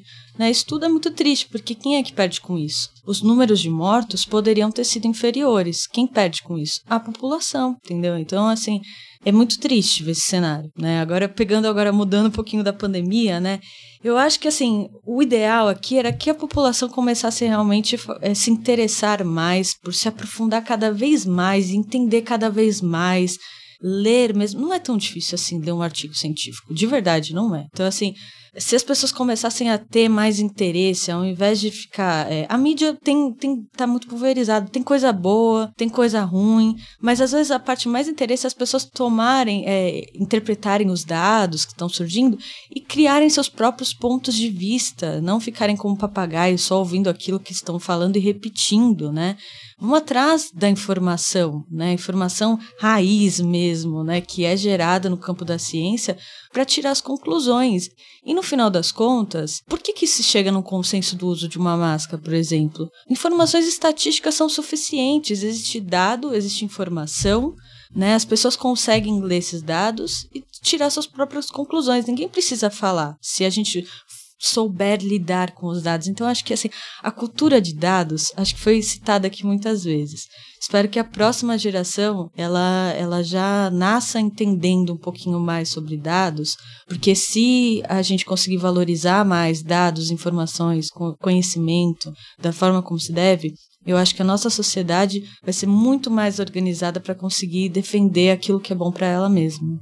Queria completar colocando três pontos. Um primeiro é que eu discordo um pouco de você das pessoas saberem ler esse tipo de informação, porque a nossa população, infelizmente, né, a população média aí, às vezes não consegue fazer uma interpretação de texto ah, básico é, de português. Claro. Uhum. É, então essa questão que também acho que não é o tema aqui da nossa, da nossa. Eu quis polemizar. Do nosso bate-papo, mas que é fundamental é a questão de educação básica. É que a educação essa básica é a inviabiliza a informação formal. Exatamente, porque é. aí a pessoa vai conseguir ler um texto de português ou vai conseguir interpretar uhum. né, um outro texto e inclusive ter olhar uma consideração crítica sobre aquilo que ela está lendo. Uhum. Né? Essa é uma primeira um Vários primeiro ponto. níveis de analfabetismo Exatamente. talvez aqui, né? Exatamente. É. Exatamente. Justamente isso. Esse é, esse é um ponto. Outro ponto é quando você fala aí dessa disseminação da notícia falsa, é, nós também temos uma responsabilidade grande sobre isso, porque nós somos omissos. Então a gente, para não discutir né? Essa é uma característica é, nossa também, né? Você fala, ah, mas eu vou polemizar para quê? Deixa para lá, né? E a gente não, não fala, e a gente não coloca o artigo contrário, e a gente não diz que aquele artigo que foi postado ou aquilo está super desatualizado, porque às vezes vem como uma notícia novinha e é algo de dois anos atrás, já, do começo da pandemia, por exemplo. Então, e nós somos omissos. Me incluo nessa. Não, não refutar, talvez, é concordar, É por concordar, tabela. exatamente. É fazer com que a notícia falsa seja massificada e a realidade seja apagada. Então, essa responsabilidade também é nossa, né? Nossa como, como indivíduos. E um pouco diferente do entendimento de vocês, eu acho que eu nunca vi a comunidade científica tão reconhecida e com tanta voz como está sendo agora. Então, quando que você via tanto cientista falando, epidemiologista, que as pessoas ouviam um epidemiologista falando, né? Ou, ou mostrando a sua publicação ou o porquê de determinadas coisas, um virologista. Então, é, a gente tem essa questão que, que eu acho fundamental, que foi colocada, que tem uma questão aí política envolvida triste, né? Triste, acho que é, essa para mim é a principal palavra disso tudo. Mas a comunidade como um todo, e eu não estou falando de classe social, porque vou dar o exemplo da minha casa. O, o rapaz que trabalha em casa, um, logo que ele começou a trabalhar em casa, ele me falou o seguinte: Regina, é, na minha casa todo mundo vai ser vacinado, porque desde que os meus filhos nasceram, ou desde que eu nasci, a primeira coisa que a gente faz é dar vacina nas crianças. Crianças recebem vacina no hospital. Por que, que eu não vou vacinar é, os meus filhos? Porque e, e já falei para os meus parentes que quem Que não que usa agora? máscara, que quem não usa máscara, então não vem me encontrar, não vem falar comigo, porque eu vou fazer aquilo que os cientistas estão falando que é o certo. Ele é um rapaz simples. Então, não, não tem a ver com classe social isso. Sim, exato. Né? E é isso, eu acho que esse é um, é um ponto que a gente tem que, tem que valorizar Eu, também. te- eu tenho um ponto polêmico pra um? te fechar. Well, É, mais um. Eu gosto, eu gosto de polêmica. A produção já me intimou aqui, temos poucos minutos, mas eu queria fazer é, o, o advogado do diabo aqui. A- Quando a gente olha para essa comunicação ruim, essa desinformação, ela é super acessível, né? Ela atinge muito. Por que, que a gente escalou nesse ponto? Eu tenho uma opinião, eu vou compartilhar com vocês, quero saber o que vocês acham sobre isso. Será que a ciência ela não foi muito elitizada por muito tempo? Ela deixou de se comunicar com essas pessoas que não têm esse acesso, sabe? E esse gap, sabe, de, de pessoas que não têm acesso a uma informação mais rebuscada, como você falou, Cris, poxa, não é difícil ler um artigo científico. Não é talvez pra gente, pro nosso nicho, pra nossa bolha, mas como a Rê falou, um, um cara que mal consegue compreender a bula de um remédio, ele vai conseguir, é, talvez, ler um artigo científico. Será que a ciência não se elitizou por muito tempo, ficou numa camada muito superior e a massa ficou sem acesso a isso? E essa desinformação foi direto nesse cara, que é a grande maioria, e soube se comunicar com ela. Será que não cabe uma reflexão de quem está na ciência de saber se comunicar melhor com, e informar melhor, da mesma forma que quem está desinformando consegue se comunicar? Não, com certeza. Assim, é, você vê, tem áreas, né, que elas se desenvolveram com um determinado linguajar justamente para gerar um distanciamento, né? Então, por exemplo, é, jurídico, a linguajar jurídico rebuscado surgiu muito por conta disso, para gerar uma diferenciação, né, naquela Sim. forma de comunicação. Só que isso ao mesmo tempo faz com que não seja acessível o conhecimento gerado pela população como um todo, né? E isso acontece também no campo da ciência como um todo, né? A gente chama de torre de marfim. Essa, essa, essa nomenclatura surgiu mais Eu nem ou menos sabia que tinha esse nome chique. é, se chama Torre de Marfim. Na década de 40, 50, mais ou menos, quando tinha o Projeto Manhattan, ali houve um momento de investimento governamental muito grande, muito forte. A comunidade científica começou a se descolar, tendo realmente uma visão do, da- do potencial da ciência e tecnologia que a comunidade, a população em geral, não tinha, né? E aí começou a se descolar essa visão realmente. E naquela época, né, e por muitas décadas até seguintes, a comunidade científica ela não prestava contas para a população, ela prestava contas para o governo, que era quem financiava as pesquisas, mas não para a população em geral. E a população de geral foi ficando cada vez mais distante desse racional do potencial da ciência e tecnologia. Mas hoje, nas últimas décadas, né, a gente começa a falar tanto de inovação, o tema de inovação veio tanto à tona que as pessoas começaram a se reaproximar. Nesse momento, muito mais para a tecnologia, né? Para a parte científica, ainda a biotecnologia, por exemplo, é um campo ainda mais complexo, né? Que as pessoas ainda não enxergam todo o potencial que existe. Então, mas a, a gente vê um movimento muito bonito acontecendo nessa linha da comunicação científica. Já tem pessoas se formando até especializadas nisso. E eu acompanho várias, né? Várias. Eu vejo assim a Unicamp com a Inova, que é a agência de fomento, né? O, o, desculpa, vou, vou, até repetir aqui. A Unicamp, que é a, a agência de inovação, né? O NIT da, da Unicamp. A Inova ela está fazendo um trabalho super bacana em pegar tudo que vai ser protegido lá em termos de propriedade intelectual e fazer uma força para tentar licenciar. E como é que faz para licenciar? Você tem que atrair investidor. E como é que você atrai investidor? Mostrando o que você tem dentro de casa. Então, eles estão fazendo um trabalho super bonito de comunicação. A FAPESP também, muito legal, Leo, que não é difícil compreender, né? As reportagens falando do, das publicações que estão saindo quando você lê naquela, naquela linguagem. Se você pegar Sim. realmente o artigo, é mais difícil. Mas se você entrar no portal portal da FAPESP e ver a forma como eles comunicam a ciência evoluindo, já está muito mais fácil do que foi. Então, acho que ah, os cientistas estão querendo realmente prestar contas para a sociedade, aproximar a população, né? Eu acho que isso a gente está evoluindo bem positivamente. E também concordo plenamente com o que a Crícia falou e pegando o gancho do que nós colocamos antes, acho que aí entra a nossa responsabilidade em potencializar esse tipo de comunicação, né? Porque se já tem uma série de coisas, então vamos, vamos divulgar aqui, né? Vamos, vamos colocar em outros canais, vamos fazer essa corrente de divulgação da ciência de uma forma positiva né? e de uma forma acessível para que nós também sejamos responsáveis por essa educação da nossa população. Então acho que aqui e que é uma responsabilidade de todos, né? de, de, fazer a informação correta fluir. E aí eles aí essa população vai ficar menos vulnerável uhum. à desinformação, Sim. porque ela foi fortalecida. É, é uma responsabilidade de todos nós que não estamos é, na, na, base da, da, da formação, da comunicação, do conhecimento, de ajudar todo mundo a ter a verdade, né? A, a, a ter, até o, o conhecimento mais acessível, e não só do cientista, do pesquisador, acho que é uma responsabilidade de todo mundo, né? Uhum. Gente, muito obrigado. Foi ótimo. Esse, esse assunto, esse assunto de divulgação científica ainda vai render um episódio aqui, porque eu acho que isso é, tem tudo a ver com, com, tecnologia, com comunicação, com redes sociais e a gente pretende fazer um, um episódio no futuro. Muito, né? muito obrigado pela presença de vocês. A gente vai encerrar, mas não sem antes vocês receberem a camiseta do podcast. que legal. Hum, eu estava esperando para ver se isso ia acontecer. Ahá! Ai, que demais. Vocês não vão embora sem a camiseta. Vamos ver, né? Temos outros números, se Mas, você gente, ficar muito grande. Eu acho que o Wellington foi bonzinho, porque ele pegou uma M pra mim. Mulher ah, por padrão. É, se vocês quiserem, nós temos vamos, outras vamos ali. Ai, que lindo. É um pouquinho maior, mas a gente Adorei. tem outros números, podemos trocar. Obrigada. Eu quero aproveitar também, porque a gente sempre fala aqui para os nossos ouvintes que a gente vai sortear essas camisetas para quem comenta, divulga o episódio nas redes sociais.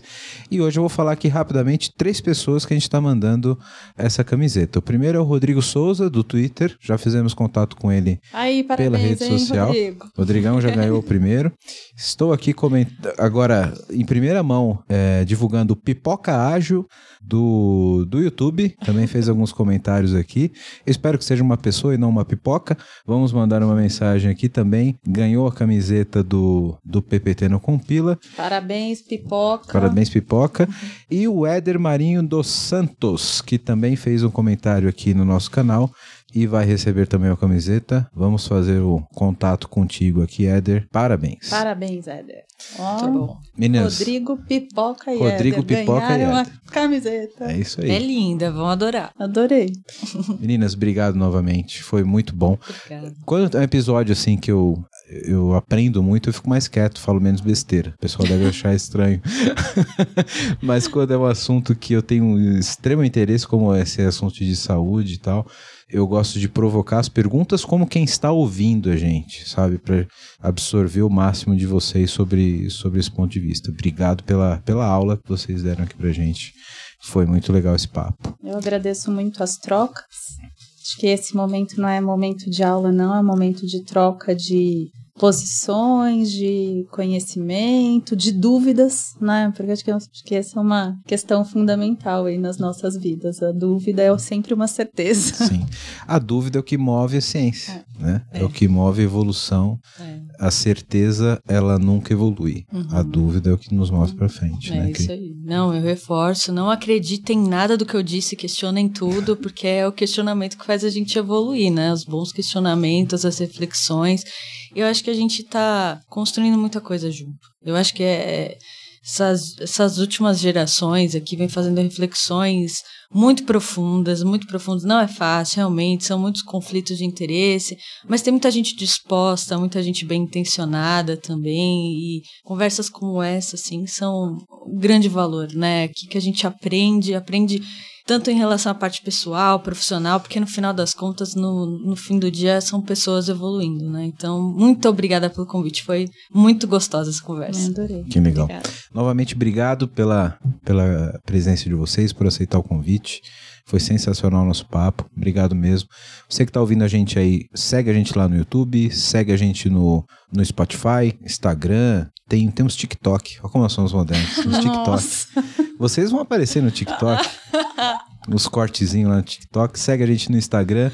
Dá um like. Quer ganhar uma camiseta? Vai lá, divulga o episódio, faz o um comentário. Segue a gente nas redes. Obrigado pela audiência de todo mundo. Um grande abraço. Valeu, pessoal. Obrigado. Um abraço. Tchau, tchau. tchau, tchau.